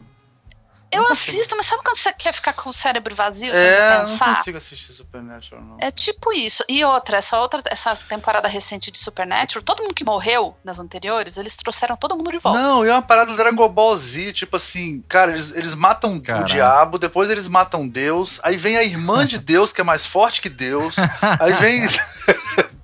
Começa a chamar. Não, aí vem o, o- ser do vazio, aí O vem o, o arcanjo da morte, aí vem o arcanjo Gabriel, aí vem o arcanjo Miguel do universo espelho, papapá, papapá. mano, para, Caralho, maluco, é foda. tá exagerando. Mas, mas tem público, porque você tá 13 temporadas é porque o pessoal tá assistindo. É, o sintoma. Guerra Infinita, isso, sabe? Mais ou menos, é. Mais É, É, o. Guerra Infinita tem o perigo de acontecer isso, né? Com a... Mas acho que eles vão, mas eles vão Não, matar. já um- aconteceu. É. Mas tem o Thanos, assim- depois do Thanos, não sei. Fala, desculpa. Então, saindo do formato, porque eu não assisto tanta série assim pra falar do formato, então eu só Sim. concordo com vocês quanto a isso. É. Eu- é, o que me deixou decepcionado quando terminou a série não foi nem essa questão, sei lá, da, ah, das escolhas de, de, de quem morre, etc e tal. Tudo bem, assim, como eu tava, como eu di- dizia, eu assisti assim, feliz com pipoca, sabe? Tipo, Sei. super tranquilo. Agora, uh, eu, eu, eu achei que eles não foram ousados o suficiente justamente para desconstruir uh, uh, uma espécie de espírito do Star Trek.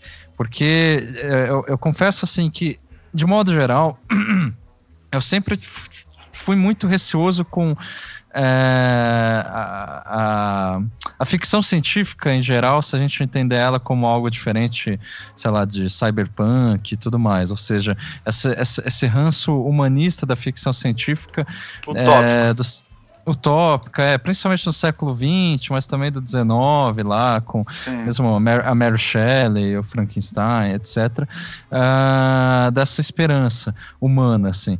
É, é, é, claro que eu falando isso também eu estou muito é, suspeito e enviesado pelo Black Mirror, né, que é totalmente o oposto disso. Assim. mas justamente eu estava assim, ah, legal, é, é, o Star Trek Discovery já começou com uma protagonista mulher, uh, que não é capitã, como a gente estava falando. Então, daí tem o casal gay.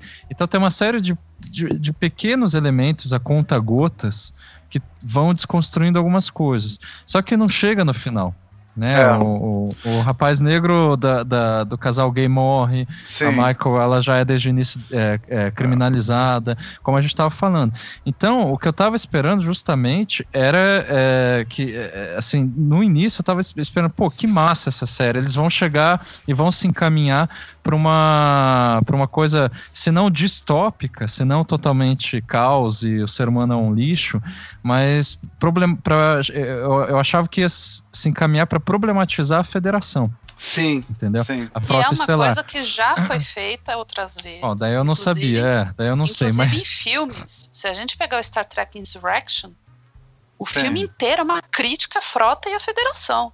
Sim. É, mas esse daí, pelo Mas eu acho, eu acho que ele tá falando. década de 90. É, é, mas eu acho que eu, eu acho que esse que ele tá falando uma coisa mais, mais radical. Porque se você for reduzir ao máximo, tem um amigo nosso que é o Braulio Tavares, que de vez em quando grava com a gente, que ele é um autor de ficção científica também, né? É. Ele tem, inclusive, vou até falar para quem quiser, quem quiser, para mim uma das melhores coletâneas é o Mundo Fantasma, que é uma coletânea dele de, de ficção que eu adoro, muito legal.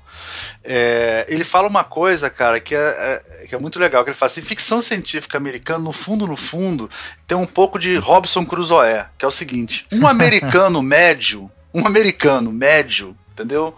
Ele, em qualquer situação, ele é muito melhor do que os outros, ele resolve qualquer sim, coisa, ele é muito foda, então, ele Exatamente. é o cowboy, é o sei lá o que, então, é, quebrar essa coisa da federação seria mais ou menos isso, entendeu? Tipo assim, seria muito mais legal se, se, se você Se quebrar... o protagonista não tivesse já, para início de conversa, um nome norte-americano, Michael Burnham, entendeu? É, é Isso já, já é um é. nome norte-americano. É, é, uma coisa tipo assim, o americano, o americano médio, ele é foda, ele resolve qualquer coisa, ele é o xerife, ele é o Robson Crusoe, ele é o, né, e tal. E, e Star Trek tem, carece desse mal, assim, assim, pelo menos na minha opinião, né? Em geral é sempre isso, sabe? É um americano médio que ele é muito superior aos, é quase é quase um é, ele é superior quase geneticamente assim, para dar impressão, né? Eu acho que se a gente tirar o aspecto utópico de Star Trek, ela deixa de ser Star Trek. Sim, é, então, se mas... a gente parar de ter uma visão de humanidade que resolveu seus problemas, que amadureceu, você deixa de ser Star Trek. Eu concordo, e eu não queria. Mas, eu não, estava esperando isso, entendeu? Mas, mas ah, eu desculpa, acho que há uma, uma possibilidade deles fazerem essa crítica da Federação e da Frota Estelar para a segunda temporada se eles começarem a julgar os crimes do Lorca. Sim. O cara usa um tardígrado, usa um ser vivo, usa o Stamets para fazer os saltos. Pô, ele quase mata o Stamets, gente. Mas eles integraram o cara, como é que vão julgar o cara? Então, dá para você gerar uma crítica prova. a respeito disso. Entendi. Não, sem dúvida, mas não, não é só isso. Tem várias coisas que dá para, sabe, tipo, a, a federação poderia ser julgada, é, mesmo que, sei lá, numa, numa circunstância estranha e tal, é, quando, se ela perdesse alguma guerra, por exemplo, é, pelos crimes contra os Klingons, entendeu? De modo geral.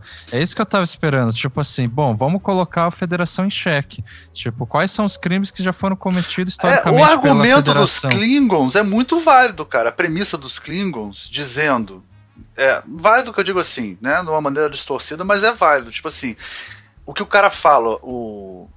Chukan, Chukan, é? Chu.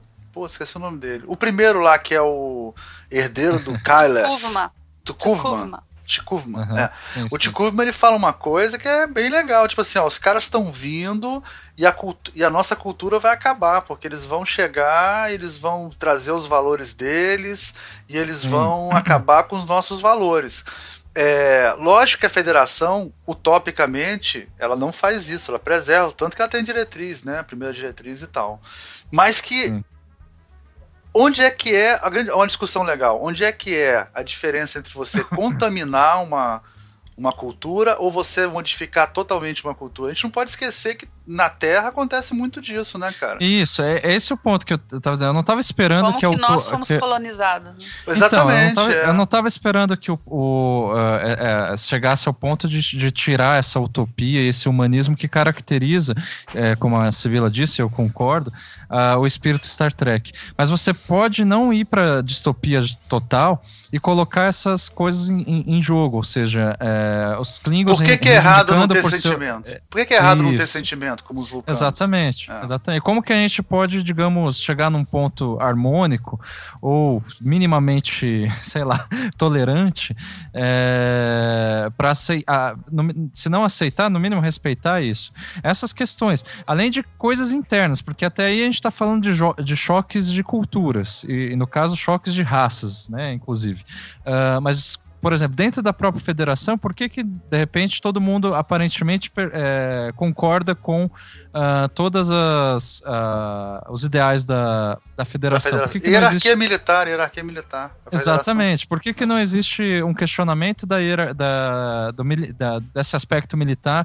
Por que, que não existe, de repente, um lado da esquerda, outro da direita, dentro da federação? É tudo tão harmônico assim?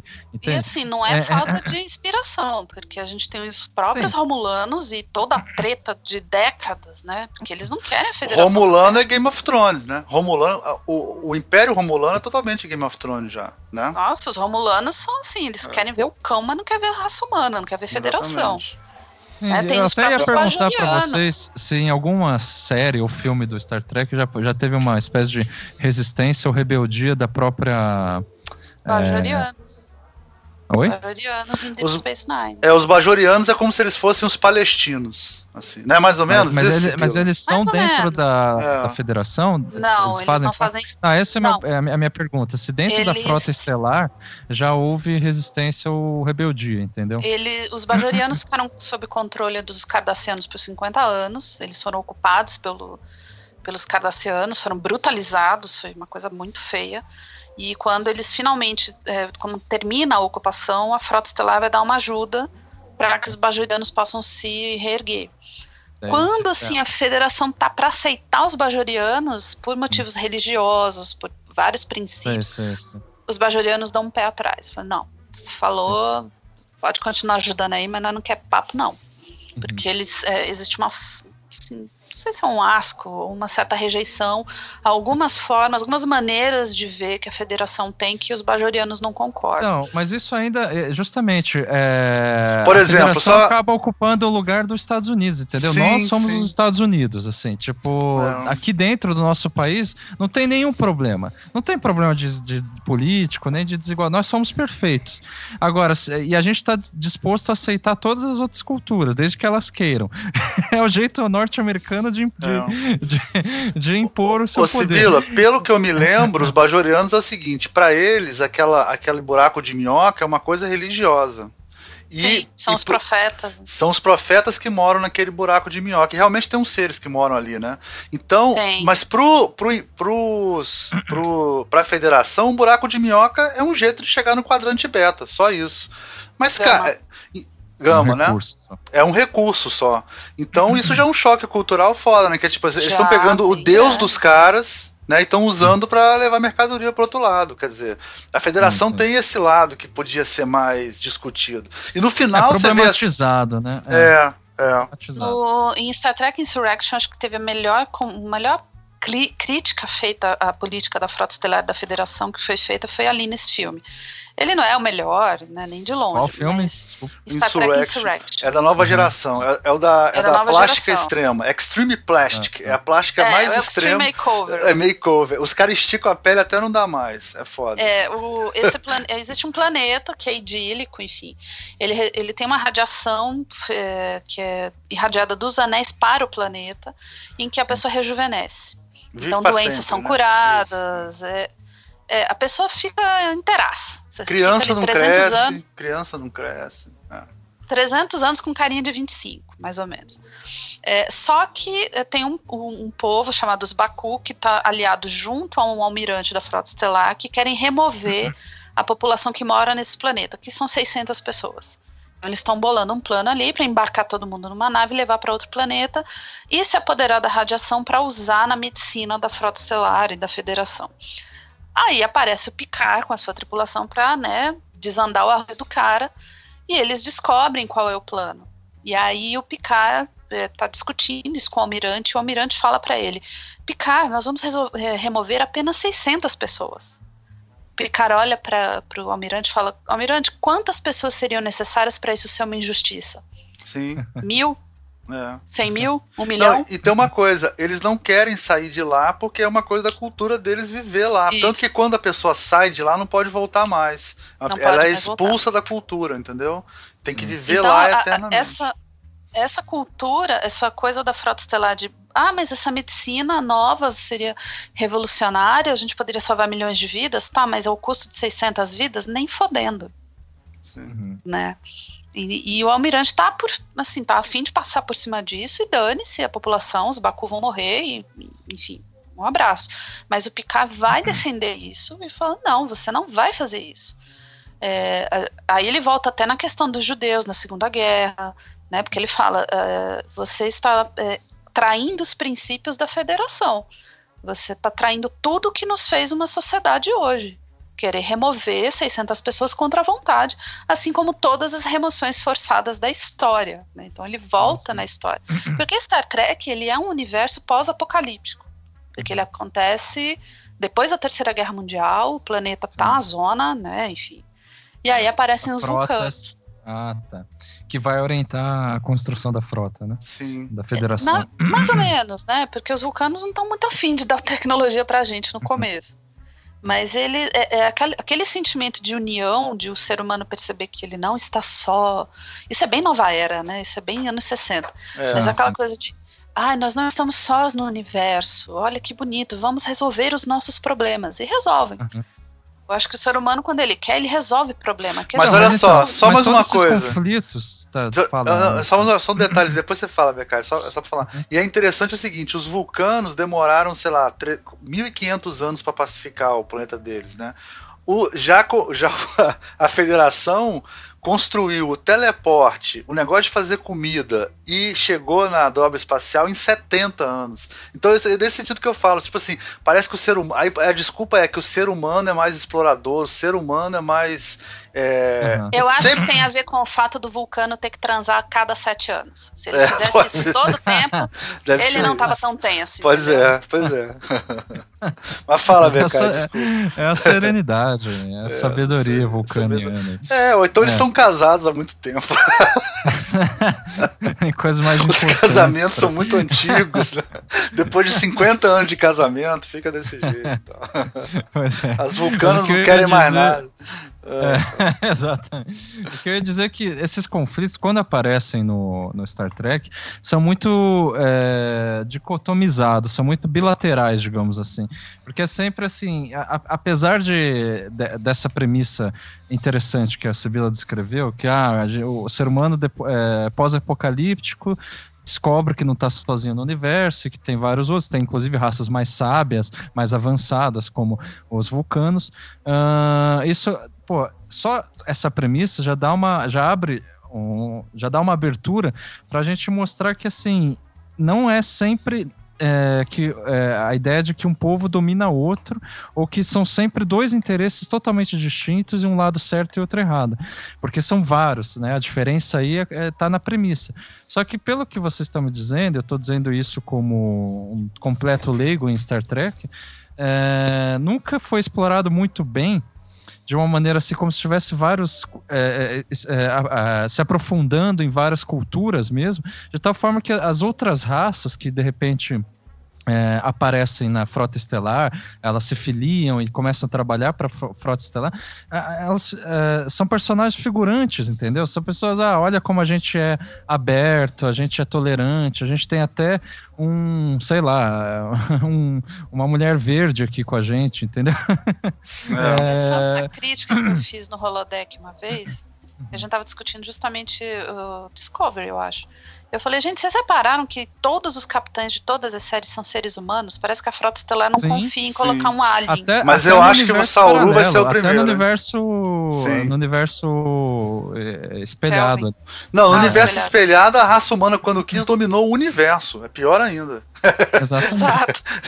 Mas seja, ó, eles não exploram, eles não dão, não exploram, eles é. não dão, dão voz, basicamente, é. eles não dão lugar de fala é, por assim dizer, pros, pros outros, é, essas, to todas essas outras raças. Sabe o que eu acho que é, faz então... falta? Faz falta mais Delana, que é uma filha de um Klingon com ela é neta de Klingon, né? Ou é filha de Klingon? Não, ela é dela? filha de uma Klingon com um humano. Com um humano. Falta mais Spock, falta mais essa coisa de raças que, que têm filhos, entendeu? Uma, talvez uma, uma geração mais misturada, assim, de seres que fossem sei lá, não totalmente. Porque até aparece no, no Star Trek Voyager, no futuro, é, ou era no Enterprise, eu não sei. Tipo, 900 anos no futuro, ninguém é 100% humano mais. O cara é 25% humano, é andoriano, Sim. porque todas as raças. É no Enterprise. Enterprise que aparece isso. Isso é muito legal, é. né? Que aí todas Não, isso... as raças se misturam, entendeu? Sim, isso tá, é, é, é, claro, né, com a devida proporção no... Eu queria fazer uma analogia, né, com o Blade Runner, esse último que saiu. Sim. 2049. 2049. Que daí, assim, pô, fez uma virada, do meu ponto de vista, né? Eu já discuti isso em outros lugares, muito grande com o Blade Runner original. Você gostou? Você gostou, cara? Eu achei muito Cara, a gente, foi o único, a gente foi o único podcast que defendeu essa porra. Você tem que fazer mais podcast de ficção científica aqui, cara. Eu gostei do 49 também. Ó, eu gostei é. mais do 49 do que o Blade também. Runner original. Exatamente. Não, aí já e, é Isso demais. justamente... Não, mas aí que tá. É. é claro que é, eu sou suspeito de falar porque eu nem tava nascido quando é, eles eu assisti lançaram... na época, é uma parada bizarra. É. é, não dá. Agora, a, a, por que que eu achei melhor? Justamente por causa disso. Porque o Blade Runner é, original, ele tava ainda muito imerso numa, num, num, ponto de vista humanista de homem contra máquina e que nós temos ter, que ter controle, senão as máquinas vão, vão dominar, etc. E as máquinas não têm sentimentos, essas coisas todas. Já no 249, é, entendeu? Eles conseguem sutilmente, ou seja, é, sem, ir, sem necessariamente ir para distopia, sem ir para destruição humana em massa, sem ir para nada disso, mas eles naturalizaram, né, dentro de um universo, depois de não sei quantos anos, é, a, a, uma relação harmônica, não tão harmônica assim na realidade, né? É, mas em que a, o, os androides. Que é uma eles, aceitação. Mais ou menos. É, os androides eles estão inte, integrados na sociedade. Exatamente. Por mais que não haja uma aceitação total. Tanto que Me o protagonista parece que o é um. gostaria de assistir Star Trek o filme de 79. Bom, é. É o primeiro, você tá falando? É o primeiro. O primeiro, primeiro. É eu acho que ele gostaria de assistir, porque. então eu vou Porque assistir. tem essa questão de fusão. Pega a versão é... inteira, pega a versão inteira. Tem uma versão que é. é esse filme, para mim, o Star Trek, o filme de 79. É 79 ou 78? 79, eu acho. 79. Pra mim, ele é o melhor exemplo de uma ficção científica de raiz, assim. Ela é, é, bem hard, né? Ele, ele é muito é. Ele, ele, é muito 2001, né? Ele, ele, é muito inspirado em 2001. Tem muita coisa. Ele tem, é, ele tem uma pegada nova era, mas ele é uma ficção científica por excelência, por uhum. conta do Vigia. Cara, que quando eu. Eu lembro que quando eu assisti esse filme nos anos 90, uhum. quando eu descobri o que, que era o Vigia, sabe quando a, a mente bluf, daquela explosãozinha? É. Pô, o negócio explodiu, eu falei, caraca, meu irmão. E, e, é engraçado Mas tem porque... essa coisa de integração de alguma tem, forma. Tem, tem, tem. É, é, é, bem 2001. É aquela coisa de evoluir o ser humano através da integração. É, é bem 2001. Assim, vai, vai por nós. Vai, é. Se quiser gravar até um outro programa a respeito, eu tô por dentro também. Não, a gente pode fazer vai. um programa só das, dos filmes de ficção científica que todo mundo fala mal e a gente gosta. Isso, boa ideia. Tô dentro. Pode, vamos, E vamos assim, marcar. é, depois é engraçado, porque esse filme fala dessa integração, ser humano com máquina, mas parece que depois a, a sociedade de Star Trek abomina isso. O Picard tem uma, uma vergonha brutal do coração dele. Ah, filme, verdade. assim, É, não, porque o Picard tem um coração artificial e ele morre de vergonha, É. ele não conta isso pra Ele ninguém, não ele fala, esconde é. isso. Como É se tipo for- Roberto Carlos. É Tipo, tipo é, Roberto Carlos. tipo, no futuro todo mundo vai ter metade do corpo artificial, cara. A gente já usa óculos, né, pô? Pelo amor de Deus. Exato. Tem o George. O George. Pelo amor de Deus, gente. É o 7 de 9. É. Então, e, é. e eles ficam essa palhaçada de não, não, né, não querer integrar ser humano com máquina. Que Uhum. isso? Tanto é que um dos maiores inimigos da Frota Estelar da Federação, quem são? Os Borg. Sim. Uhum. Né? É o transhumanismo ao máximo. Você pegar os Sim. Borg, é o transhumanismo ao máximo. Eles têm um pavor, assim, uma coisa... É estranho, porque o primeiro Não, e é um filme conceito. é isso. E é um conceito, tipo assim, aristotélico, né? Aristóteles falava de prótese, já é uma parada que é super engraçado, né, cara? É muito, é muito. Não tem como você trabalhar com ciência se você não, se você não entende que a tecnologia está incorporada na gente, estando no nosso corpo ou não, né? A gente. Sim, sim. A tecnologia não, não tem, não cria cultura. entre natural e artificial. Exatamente, não Gente, tem eu tenho, eu tenho, eu tenho quatro parafusos de titânio na coluna. Eu sou praticamente a prima da 7 de 9. É. Entendeu? Que massa. Entendeu? Então, assim, é, é bizarro ver que Star Trek começa Sim. a abominar essa relação. Então, Sim, isso mostra, me parece, né, infelizmente, que, que ainda hoje, né, em 2018, nós ainda temos, eh, nós, eu quero dizer, as pessoas têm problemas com isso, entende? Tem problemas, assim, em ter sua humanidade questionada ou deslocada, desviada minimamente, É. entendeu? De, de ter algum tipo de, sei lá... Talvez mo- a, é, talvez a maior preocupação seja, primeiro, a gente ter que humanizar todo mundo. Porque a gente Então, ainda tem é. grupos que são não humanos. Sim, São tratados como não humanos. Mulheres, negros, toda a população LGBT. Então, Sim. existe ainda essa questão de como é que a gente quer melhorar Os o ser humano, por um é. lado, né? E por outro, você ainda trata como não humanos outros grupos. Então, assim, essa é uma discussão que a ficção científica eh, precisa fazer mais, especialmente agora. Recentemente, um cara foi encontrado morto, um, um biohacker, né? Ele estava tomando um, eh, acho que um remédio, uma vacina que ele mesmo fez, e o cara foi encontrado morto. Então, caralho. é, essa discussão precisa ser feita. Vamos Sim. humanizar todo mundo, vamos dar os direitos a todo mundo, mas Aí depois a Vamos- gente humaniza o resto da galáxia. E, va- e vamos, aí tá, vamos nos manter humanos? A gente se mantém humano, por exemplo, a 7 de 9. Existe um parâmetro pra gente comparar a humanidade? Então, Sim, sim. a Belana é metade humana? É, por que, que, os, é por que, os Borgs estão tão errados assim também, né? É, Né? é, Exato. exatamente. Vamos falar Mas bem de alguma só, coisa? ó. fala, ah, fala aí, É, Rubens. voltando aqui ao Discovery. Uhum. Essa questão aí de, dessas características intrínsecas a Star Trek, de é, os princípios da frota estelar, uma sociedade mais elevada, discussões mais elevadas, né, questões morais serem discutidas, a ética, né, de você interferir com outras culturas ou não. Eu acho que a gente não vai ver isso em Discovery. Tá? Você Outra acha coisa que não? a gente não deve ver, acho que não. É, tem só uns, né, uns, uns, umas luzinhas piscando, mas que ficam só como luzinhas piscando, né? Eu acho que outra É. coisa que a gente não vai ver é, são aqueles aqueles é, aqueles roteiros sci-fi mesmo, né? Porque Star Trek uma vez ou outra ali sempre tem um episódio super bom e bem feito e filosófico, é, né? Tomando dessa fonte sci-fi mais original possível. Né? Então, assim, é, é, o, o, o filme, né? Star Trek The Movie, ele é baseado num episódio.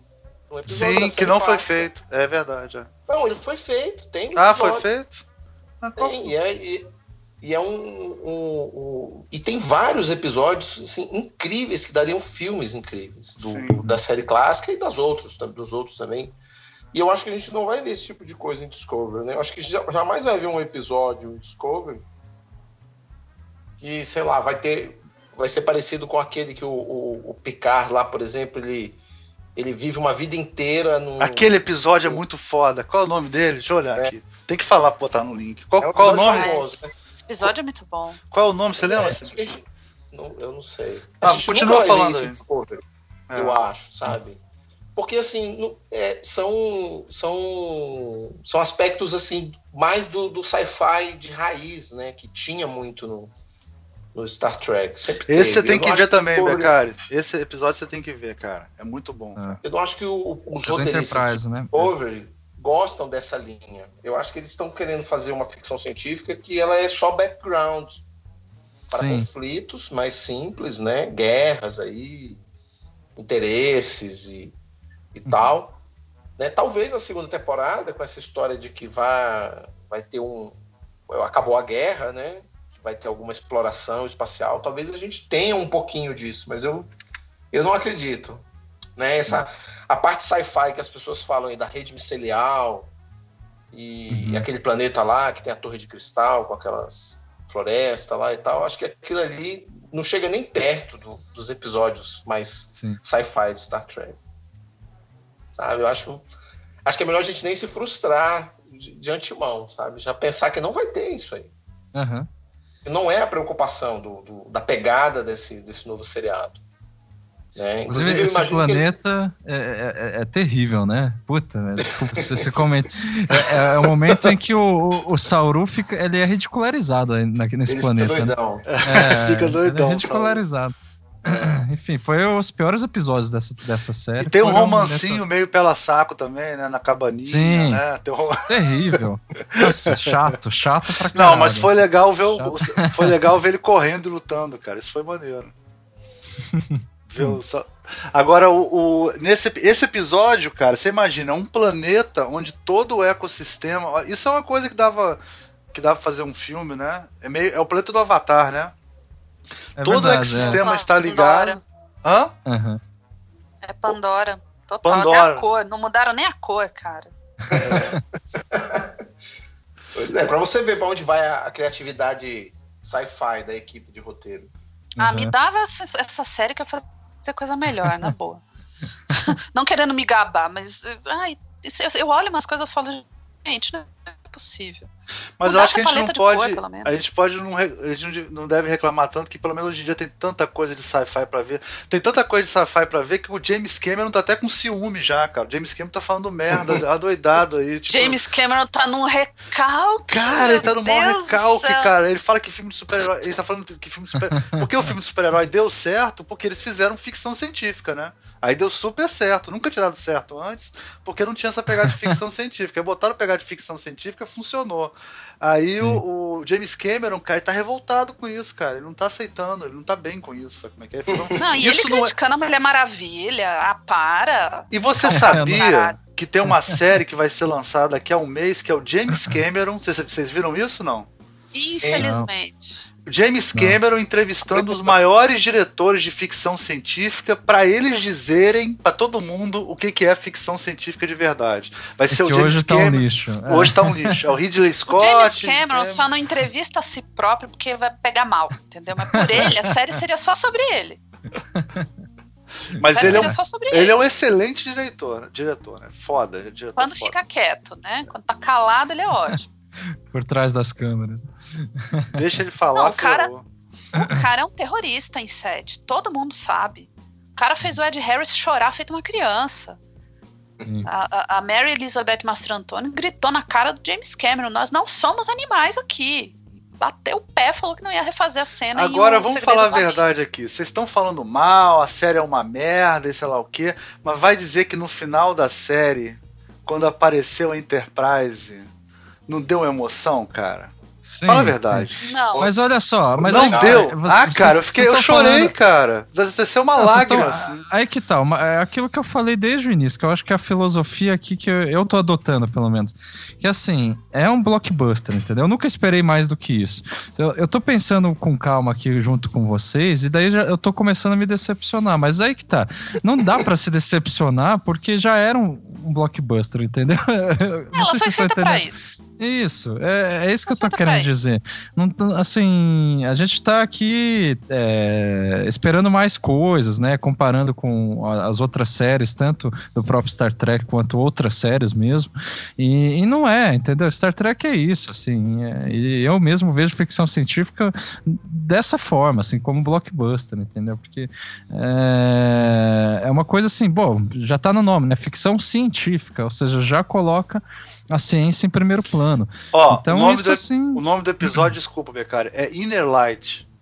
Que o Picard Isso. vive a vida inteira em 20 minutos. Da- Assiste esse. Do Enterprise, do Enterprise. É do, é do Next Da nova Generation. geração. Nova geração. Ah, do Next, tá. The Next Generation é The Inner Light. Esse é um dos melhores episódios ever. assim, muito foda, muito foda. Acho que é Anotado, esse, essa anotei. temporada toda é muito boa. Toda essa temporada tem várias A episódios. nova bons. geração melhora muito depois da terceira temporada. É, da, da terceira, quarta e quinta é emocionante. É uma parada É, sensacional. melhora muito. Na, que tem ele, que ele vira Borg, depois ele deixa de, É muito bom. O The Inner Light, E pra um mim, outro, é um outro 10 episódio melhores. que eu amo, que é o Latent Image em Voyager, quinta, quinta temporada, se eu não me engano. Que é aquela em que o doutor descobre que fez uma cirurgia no Kim e ele não tem memória nenhuma a respeito. Sim, É. muito foda. É. E a Foda. própria Janeway apagando a memória dele, e eles vão ter uma discussão ferrada ali de bioética, de moralidade. Explica pro É um dos Becari. O. Becari, essa é muito legal, porque o cara é um ser vivo, só que ele é um holograma. Ele, ele tem autoconsciência, mas ele é um holograma. É como se fosse um programa de computador, entendeu? Ah, mas, mas qual, qual série a gente tá É- agora? Essa é na Voyager. Voyager. É Essa é na Voyager, tá. E aí ele, É, na ele- Voyager, como o médico morreu, eles tiveram que manter o holograma médico de emergência ligado o tempo inteiro para cuidar da tripulação e etc. E aí a capitã permite que o doutor evolua além da programação dele. Mas chega um momento em que a Jane trata ele só como uma peça, só como um programa mesmo, como um maquinário. E aí a 7 de 9 é que bota uma consciência nela e ela dá um tapa de luva de pelica na cara da, da Janeway, que eu falei, bicho, eu saía torta de uma E a discussão dessa. Janeway é a capitã perfeita. Não existe outro capitão mais perfeito que ela. Ela é totalmente perfeita. Janeway, Janeway é foda. É.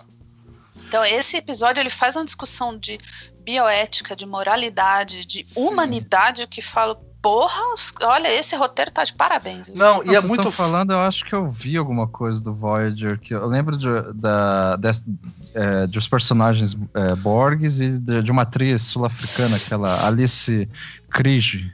É, ou eu tô viajando? Ah, sim, que ela fez a Rainha Borg. A Rainha Borg, sim, exatamente. sim, É. sim. Ela é a Lenara Khan em D- eh, DS9. É, Aham. sim. É a Eu mesma assisti alguma coisa disso, muito... Isso foi, terminou Quem- em 2000, né? Quem vê a 7 de 9 nunca esquece. 7 de 9 é. Muito. É, foda. tirando o fato de que, né, ela é a Barbie do espaço. Foi Não, ela é a Barbie do espaço. o- é. Mas ela é um personagem muito babão, foda. Mas Ela ela é um é, uma pe- personagem É. ótima. Ah, mas Eu qual Star, qual Voyager- Star Trek? Qual Star Trek que não tem coisa pro nerd É. punheteiro? Né, Todos têm. O Voyager- Enterprise, cara, o Enterprise é insuportável. É feito pro É nerd punheteiro. Feito pro nerd É tipo punheteiro. Paul, coitada. É uma boa personagem. Eu acho que Voyager é a série que mais sintetizou os princípios de Star Trek. Onde que você vê um indígena, oficial da Frota Estelar, onde você vê um indígena em posição de destaque sem que a cultura dele seja estereotipada? Em Em Voyager? Voyager. É, Mas é um Eu indígena americano, né? Na verdade, não, né? Ele é meio maia, porque eles ah, decidiram é não verdade. É colocar. meio mexicano, né? Meio mexicano, é do Isso. México. Porque é o Robert Beltrán é latino, né? É. E a decisão da equipe foi de não dizer qual é a etnia dele. Então você vê aspectos dos indígenas norte-americanos, mas também de maias. Você vê que eles fizeram uma fusão ali. A É, própria e a- tatuagem dele. Essa própria raça, os, os Borgs, né, é, já é uma coisa super, assim, é, híbrida, né? Porque, é, o que, que é essa raça? Não É veio uma de um raça que- planeta. Que é uma Os mente Borg só, são né? uma federação sem livre-arbítrio, Entendi. né? É, então, o- é um, é um organismo cibernético, É né? um Não uma organismo raça cibernético exatamente. gigante, é, É. exatamente. é. Isso, É, isso. porque é o. Borg ele aceita qualquer criatura humanoide que ele possa assimilar. Aham, como a sim. federação. Qualquer um que esteja dentro dos padrões da federação, ela assimila. Ah, Só que na federação é. você tem livre-arbítrio. Os Borg não. É, então você joga uma federação contra a outra. É muito não é bem livre-arbítrio, Sim. porque eles têm um livre-arbítrio porque todos eles estão ligados na mesma mente, não é? Não, eles, é É, eles, porque é, é que livre-arbítrio tá muito conectado com consciência. eles não têm individualidade, Não, digamos. tinha eles um não têm negócio que eu lembro que era o unicomplexo, que era uma espécie de. Isso, unimatriz, unimatriz. Não, Isso, matriz. isso. É, é. Não, eles são, eles são uma mente coletiva, então eles não têm. Eles, são, eles não são. Eles não têm individualidade. Eles não são É, e eu, lembro que ficou famoso a frase resistir é inútil. Não sei se é no Voyager mesmo, sim. né? Que- Next, é, Next Generation que tem. Que o Picard também é, é, a similar. primeira vez é na nova geração. A nova Entendi. geração. Então, e tem a ver com os Borgs, não era deles essas frases? É, as frases são ótimas. então, é, é, é, Sim. Legal, tô lembrando. Olha, nada disso aí a gente vai ver em Discovery, tá? Ele tem que botar a gente pra, pra baixo, né? Não, cara, vamos falar então do. Vamos, já, já tá com uma hora e quarenta aqui já. Vamos Uhum. partir pro final, mas vamos falar então do. A gente vai dar um de. de ad- nossos dons adivinhatórios, né? A gente vai dizer exatamente tudo que vai acontecer na próxima temporada. A gente vai- A gente vai dizer- profetizar aqui tudo que vai acontecer na próxima temporada. É, Mas a a gente já vai sabe- fazer isso, a gente vai fazer isso assim, de acordo com as no- o que nós É, o que a gostaríamos gente viu, fosse, é, o que, que você acha? Não ou sei. que ou que é provável, porque são duas Fala- coisas diferentes. É, fala, fala o que é provável o que você gostaria. Dá pra entendeu? misturar os dois um pouquinho. Dá pra misturar os dois. Né? A gente já sabe que Klingon tem dois pintos. Eu parei o frame pra ver que eles têm dois pintos, já descobri isso, entendeu? A gente sabe que tem um Informação importantíssima. a gente sabe que tem um esqueleto de Gorn dentro de uma nave da Federação e que quando, quando o Kirk for lutar contra o Gorn lá, ele vai dizer que é uma que é uma raça que nunca foi vista antes, né? Tem o Pingo também tem lá, né? Quer dizer, tudo que já já vai acontecer daqui a 10 anos já aconteceu, né? Então a gente pode chutar o que a gente quiser aqui, tá tranquilão. Começa pelo Rubens, então que o Rubens é que tá mais tá, tá falando menos aí. Fala aí, Rubens. O que, que você Olha, eu acho, eu acho tem uma, um- uma luz no fim do túnel aí de que talvez a gente vá ver uma estrutura, não de episódios, mas uma estrutura de mini histórias, né? Talvez eles façam arcos pequenos e tal. E aí tem a chance de a gente explorar algum planeta e ver alguma coisa de mais sci-fi, com uma trama bacana. Eu ainda tenho essa esperança. Né? Mas eu tenho Cara, quando eles desceram no planeta Klingon foi muito maneiro, né? Aquela Sim, parte eu que achei, eles- eu achei. eu achei muito maneiro, aquela favela Klingon lá, muito maneiro. Então a minha esperança é de que a gente vai continuar vendo essa caminhada aí da Michael para se tornar capitã, né? E eu acho que eles devem ir- Não, eu quero saber o seguinte, ela vai ser capitã na próxima temporada ou não? Tem que falar, tem que ser assertivo. Vai, ela vai ser capitã na próxima temporada ou não? Cara, eu acho que vai. Acho que vai, porque senão eles vão cancelar esse negócio. Ela tem que virar logo capitã. eu acho. Eu acho que tem algumas expectativas do, do- público que eles vão ter que saciar. Né? Porque o que, que acontece também? O Saru, ele é muito querido, mas ele não é, ele não tem essa personalidade forte para capitão, né? Eu não sei se. Mas olha se- só, a gente já sabe que eles vão encontrar o Capitão Pike, a gente já sabe isso.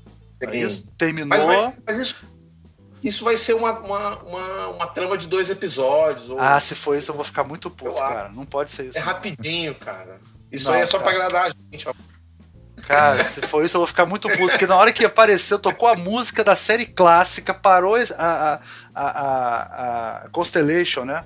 A Constellation lá, é, Enterprise na frente da nave, aí desceu a lágrima, assim, sabe? Aquela lágrima desceu. Eu já fiquei imaginando o Capitão produtores. Pike, o, o, o Spock encontrando com a irmã. Fiquei imaginando tudo, cara. Pô, não é Os possível. produtores prometeram que vai ter flashback, mais flashbacks da, da Michael com a, a infância dela.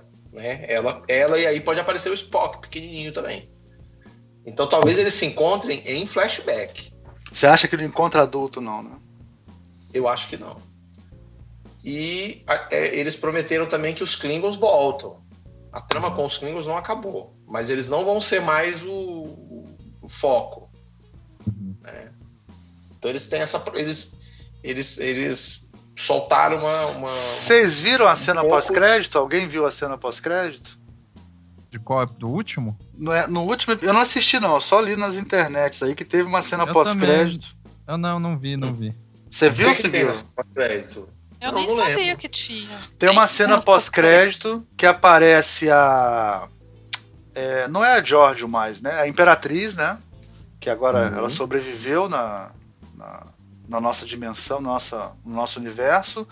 E vem uma, uma, uma mulher e fala com ela, convida ela para entrar para tal da sessão 31. Que é tipo uma. Uma, uma filial, não, é como se fosse assim, é o, é o É o M6 da Frota Estelar. Exatamente, é, quem faz o exatamente. serviço sujo da frota estelar, entendeu? Isso. É. Foi isso, ó. Bom, E ela aí isso- combina com a sessão 31. É. É.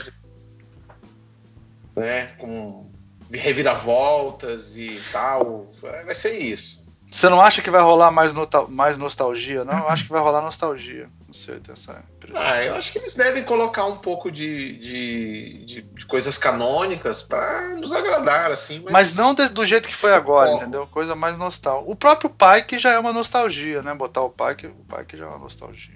Sim.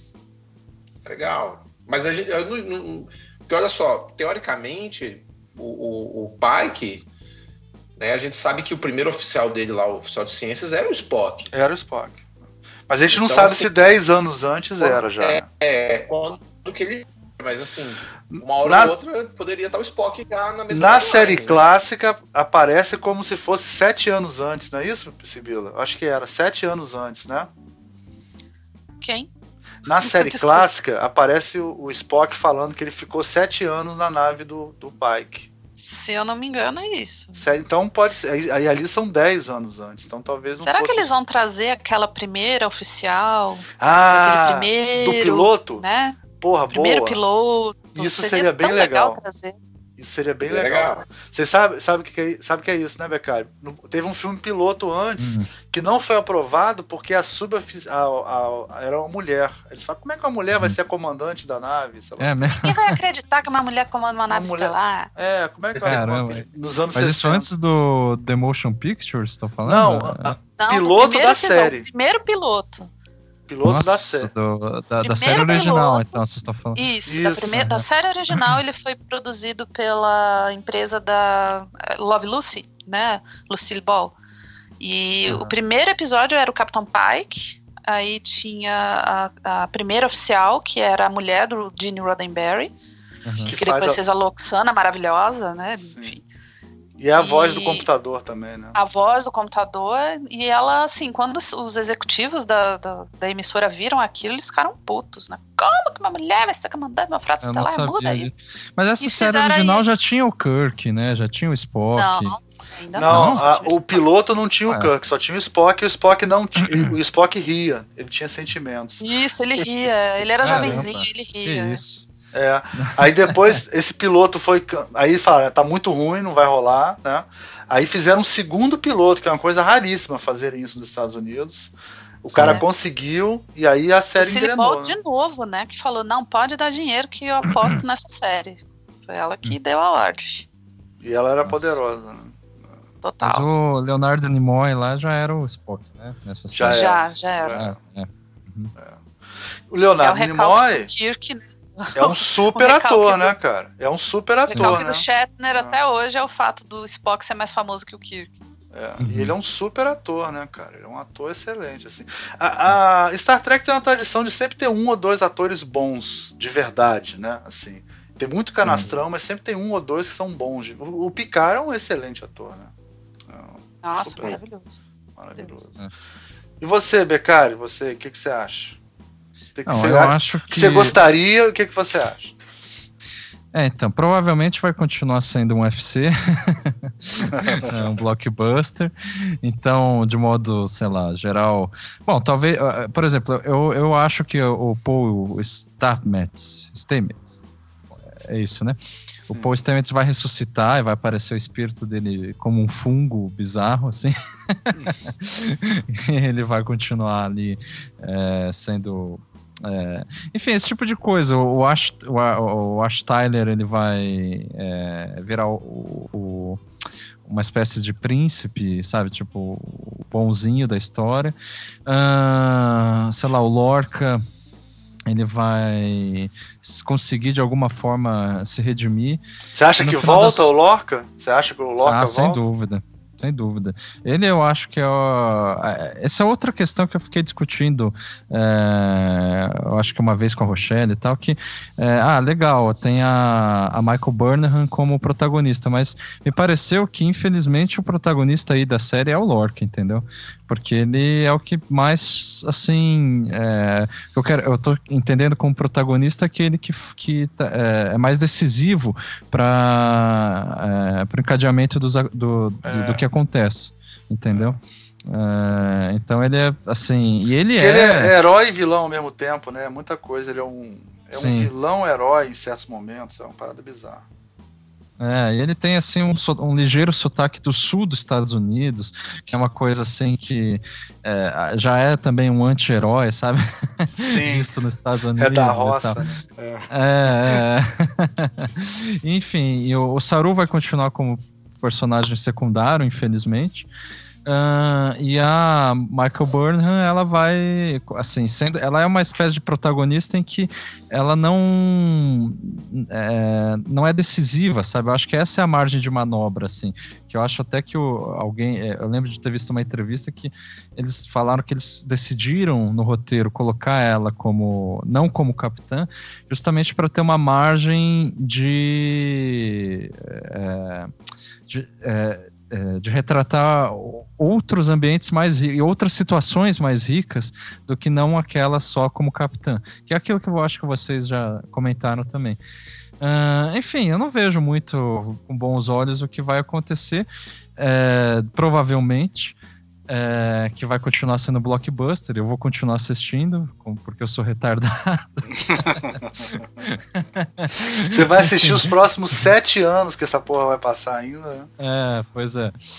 Mas o que eu gostaria que acontecesse é que eles explorassem, ou seja, já, já partindo da premissa que eu sei que, que isso não vai acontecer. Uh, que eles explorassem mais os o Klingons, né? Que eles são é, o estereótipo do que de tudo que é ruim no mundo, né? Sim. É, os outros, assim, né? Os outros sejam é, os pobres, né? Sejam os, uh, os árabes e tudo mais. Eles, é, eles, sintetizam tudo isso. Mas eu gostaria Os ignorantes, eles, eles, são os ignorantes. Eles, isso. É. Os não civilizados. Os não né? civilizados, exatamente. É. E eu queria que eles fossem explorados, né? Assim, seria bem legal ver, assim, entender é, tudo aquilo que a, a, princípio nos parece bizarro na cultura deles, mesmo a tortura, assim, ah, o que há por trás da tortura, é, ou o que é, poderia ter levado eles a chegar nesse ponto de tortura, por exemplo, e tudo mais.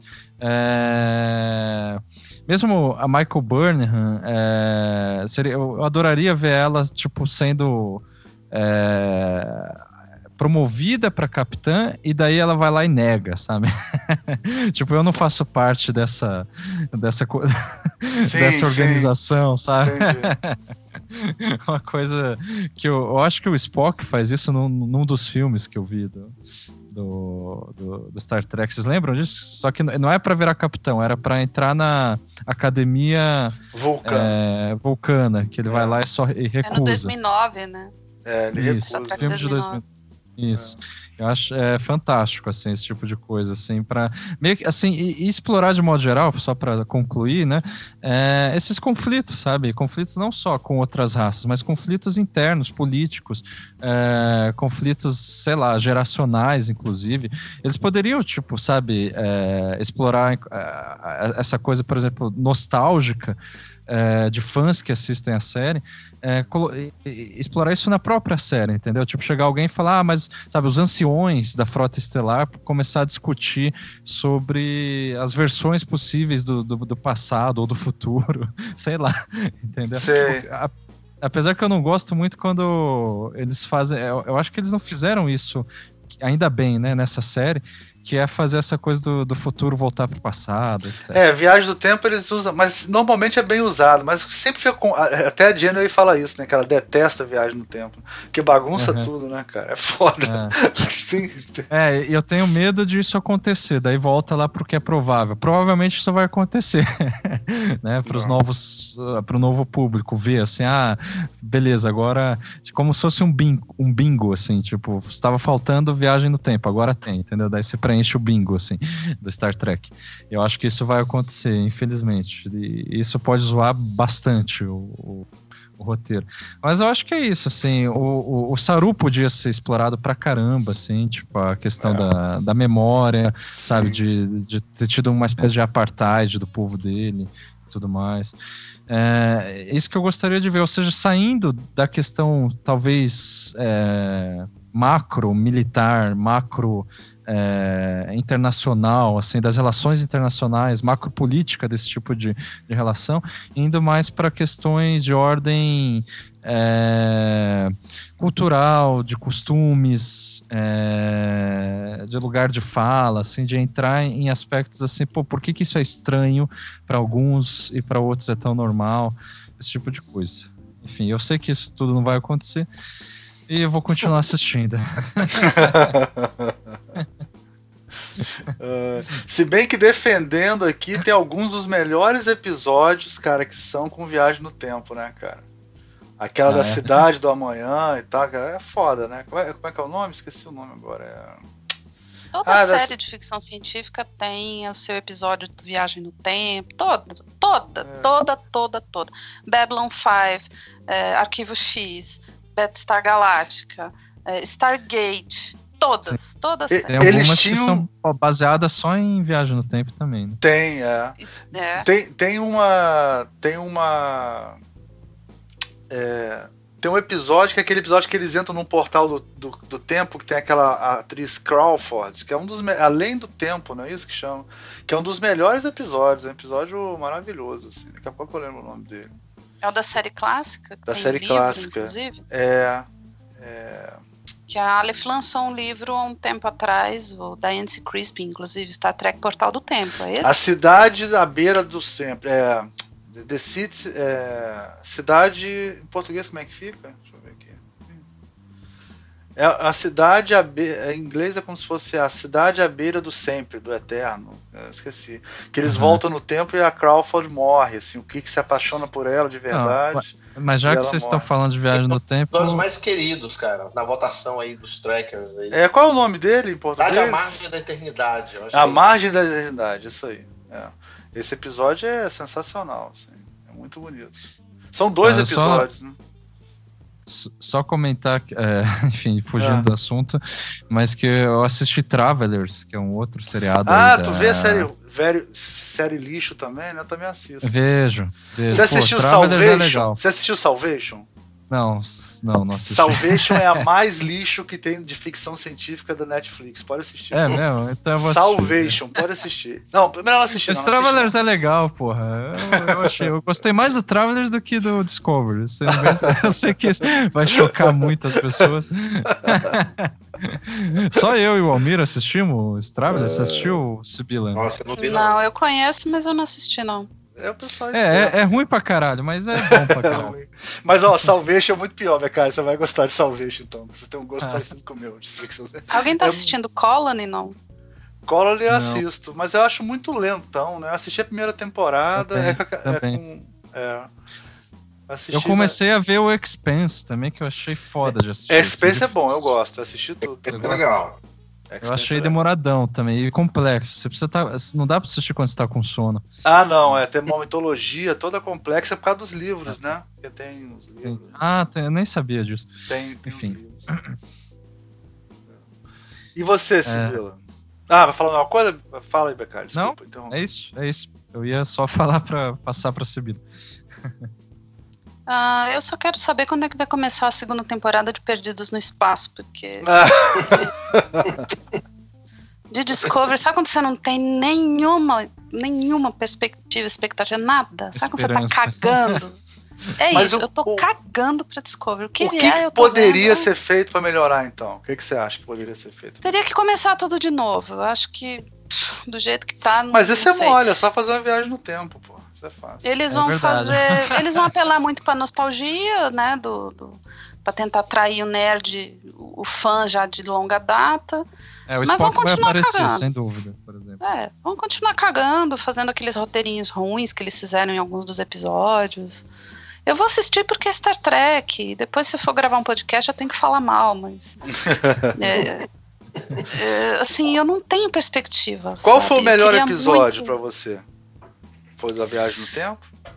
Aquele que os saltos no tempo, que o Stamets tinha que convencer a, a Burham a, a Sim. cooperar com ele. Toda vez ele falou: pô, tá cansando isso, bicho. Tem que ir lá convencer ela toda vez.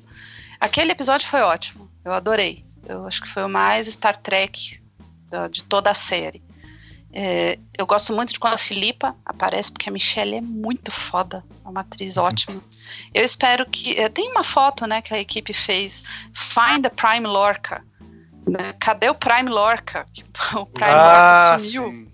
É verdade. Né? E, então você tem só o do universo espelho, o Lorca do espelho. Cadê o Prime Lorca? Então vamos achar o Prime Lorca. É, ele pode ter morrido um na arco nave desse, lá, né? É verdade, morrido na isso não, isso não foi explorado, ou não foi explicado, pelo que eu É, lembro. não né? foi. Então, cadê o Prime Lorca? O que, que ele fez, né, com o Prime Lorca? Então, Hum. vamos procurar. Então, pode ser um arco que eles poderiam explorar.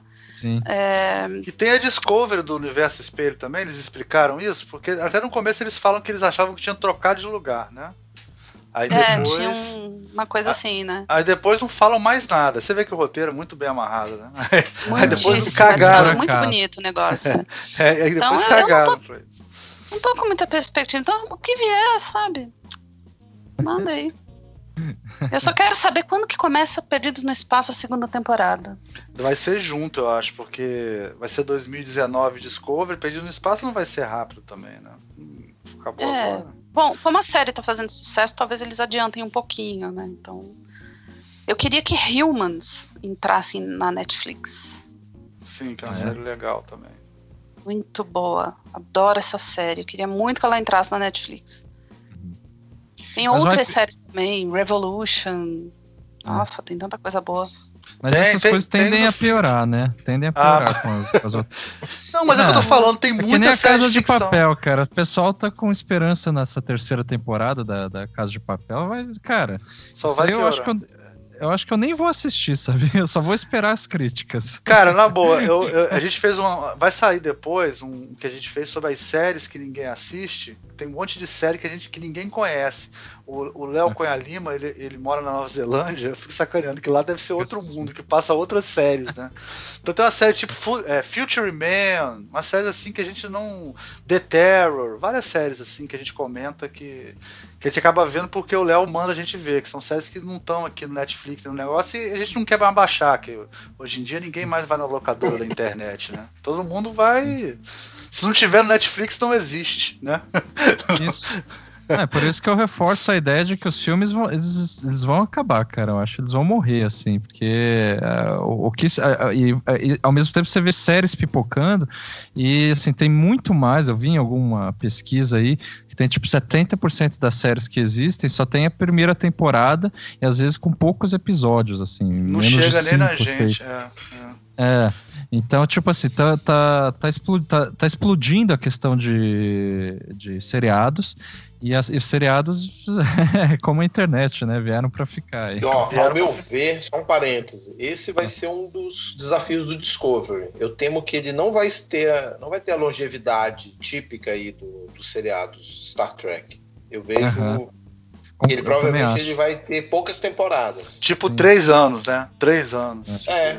Eu acho. Eu acho que é muito, três, se durar. Enterprise foi quanto tempo? Enterprise foi quatro, Quatro. anos. Quatro anos. Foi a que, a que teve menos depois da clássica, né? É. Porque a Mas clássica a nova geração, a nova geração foi a Sete, que mais durou, né? São sete ou nove? Foi. Nova geração de DS9 e Voyager, todas elas tiveram sete. Aí Sete. teve a Enterprise com quatro, a clássica com três.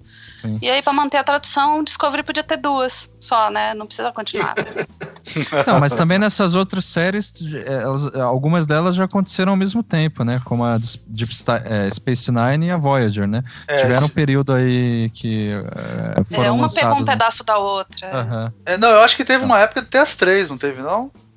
Ou Não, não. come- é, Não. Sempre a teve DS9 duas, né? começou quando tava já na, na rabeira ali da, da nova geração. Acabou a nova geração, DS9 continuou. Aí, três anos depois, se eu não me engano, começou Voyager.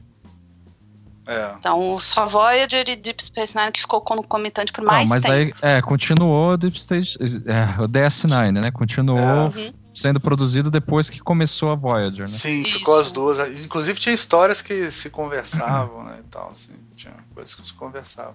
É. O, o, e a Enterprise foi tão catastrófica que ela acabou com um episódio do nada, assim, que tipo acabou, assim, um episódio É, e deixou horroroso. todo mundo e deixou todo mundo na mão, né? Porque o como Foi que o é pior dele? episódio, considerado o pior episódio de todos os tempos, o último episódio da Enterprise.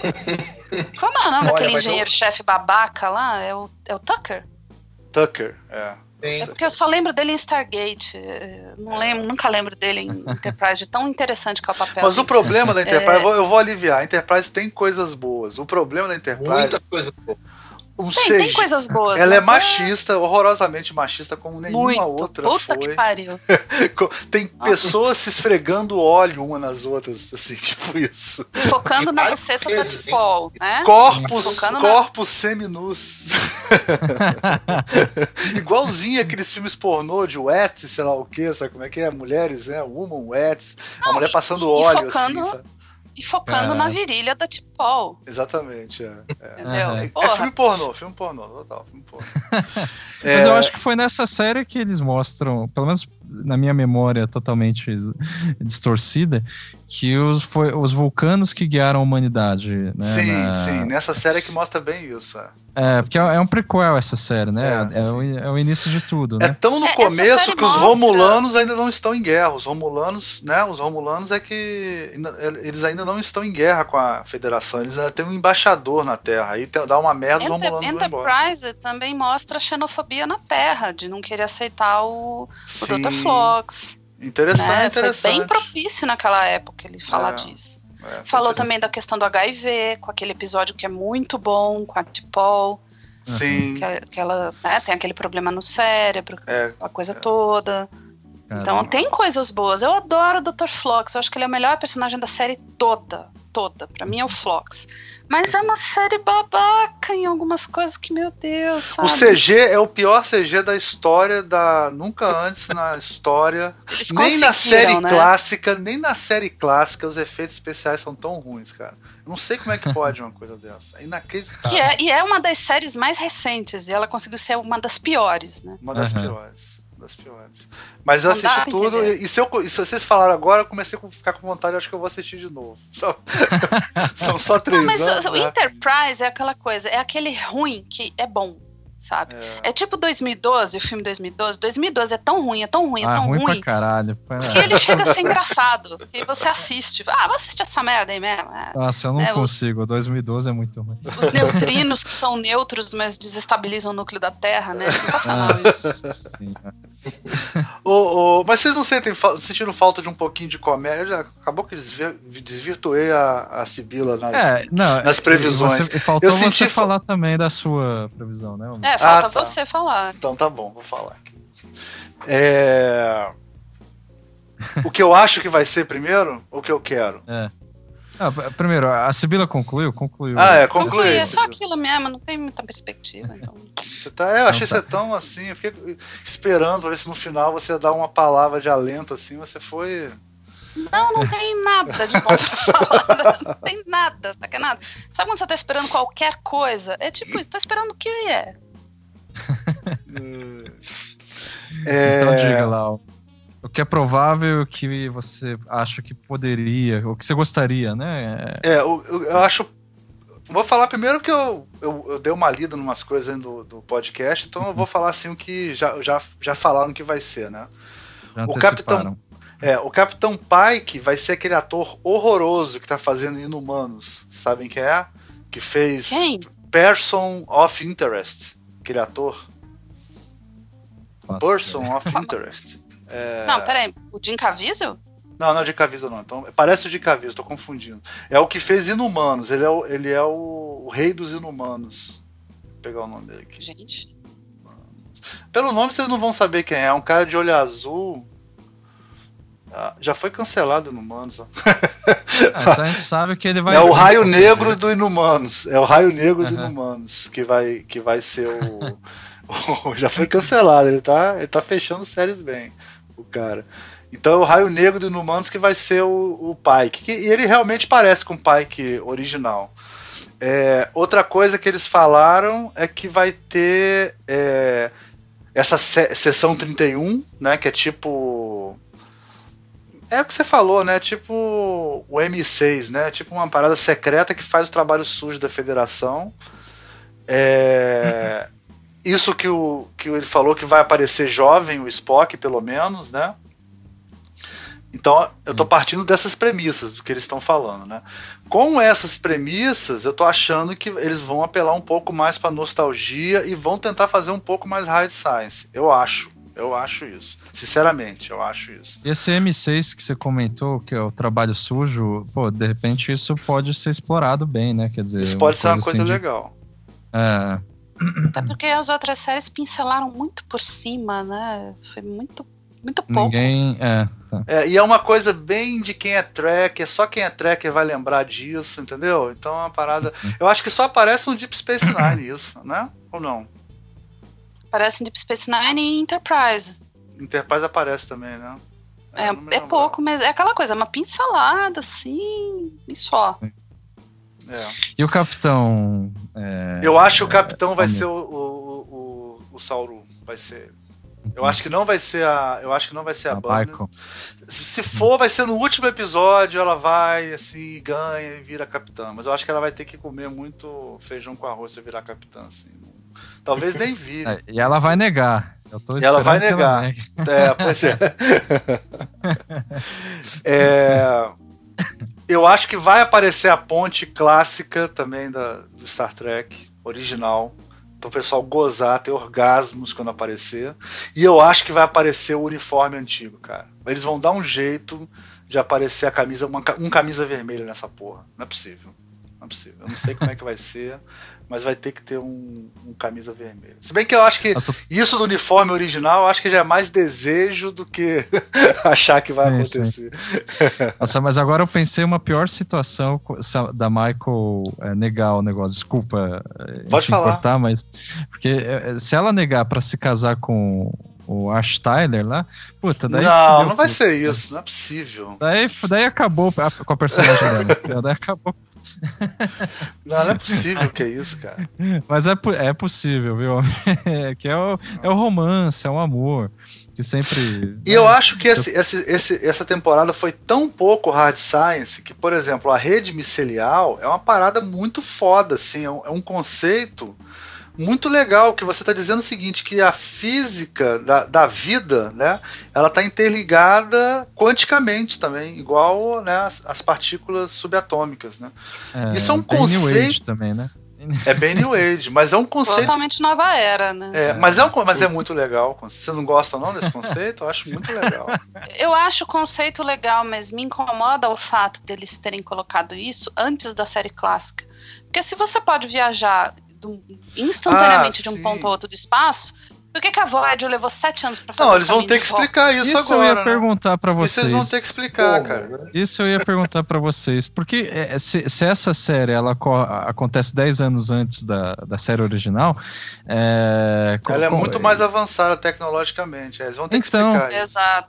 porque é, o negócio do, do- dos fungos, como que é? que Vocês acabaram de falar? Rede é, micelial. Rede é rede micelial contra a dobra, né? Porque a rede miceliar é muito mais poderosa que a dobra. Não, né? E- ela, a nave tava em dobra.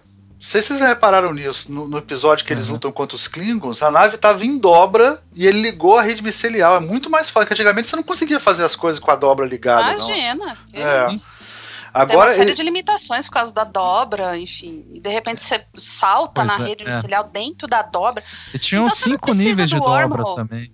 É, é. Você não precisa do wormhole. Você não precisa da- do, do buraco de minhoca lá em Bajor. Se você pode pular pra qualquer ponto. Não, mas eles vão ter que acabar com essa rede micelial. Eles vão ter que acabar. Essa, vai, vai ter que sumir essa tecnologia por algum motivo. Eles vão ter que explicar isso. Não é possível. Eles vão ter que explicar, porque tá, tá esquisito. Porque, ou, Ou eles, sei lá, botam no arquivo confidencial ultra, hiper, super, mega secreto, sabe? não, ou e nenhum então, capitão tem acesso. ou então tá todo mundo enganado e esse é o universo Kelvin e aí vai ser outra linha do tempo. Hã? Ótimo, tava melhor ainda se fosse no Kelvin, porque aí a gente não tava batendo cabeça até agora. Eu, eu preferia que tivesse sido no Kelvin. Porque aí sabe? imagina, se, se chegar lá e o pai que tiver com o mesmo uniforme que os caras, a nave for muito mega, hiper mais avançada, entendeu? Se for tudo muito diferente, como é que eles vão sustentar essa. voltar pra camiseta de malha? Porra. A, a camiseta de malha é uma parada. a camiseta de malha simboliza o que é Star Trek, né, cara? O cara com a camiseta Aquela Ering com azinho, porra. Isso é um. É um... Aquela que o, que o McCoy arranca a manga, né? Pra no Kirk. É, Exatamente. Se voltar pra. Eu não sei se vocês repararam, teve um episódio que aparece fazendo o uniforme da, da Michael. Vocês viram isso não? Que é muito legal. Aparece. É É? Esse uniforme é bonito, ele não é feio. O problema é, o- quanticamente é o fazendo resto da uniforme. série. Não, o uniforme do, do universo espelhado é igualzinho à roupa da Janet Jackson nos anos 80, cara. Pode pegar, escreve aí Janet, Janet Jackson, um videoclipe, tem um videoclipe da Janet Jackson que é com o uniforme do, do universo é, espelhado. É Pode com a olhar. roupa da Filipa, né? É, é anos 80 total aquilo ali. Pois é, mas eu É espero. por isso que eu falo que Ah, Por isso que eu falo que Discovery tinha que se passar no futuro. Cada vez que alguém faz uma produção de Star Então, Trek, faz eles mais vão vir sentido. pra trás. Eles vêm Aham. pra trás, vêm pra trás. Daqui a pouco eles vão fazer uma série focando no primeiro contato, porque eles estão vindo cada vez mais pra trás.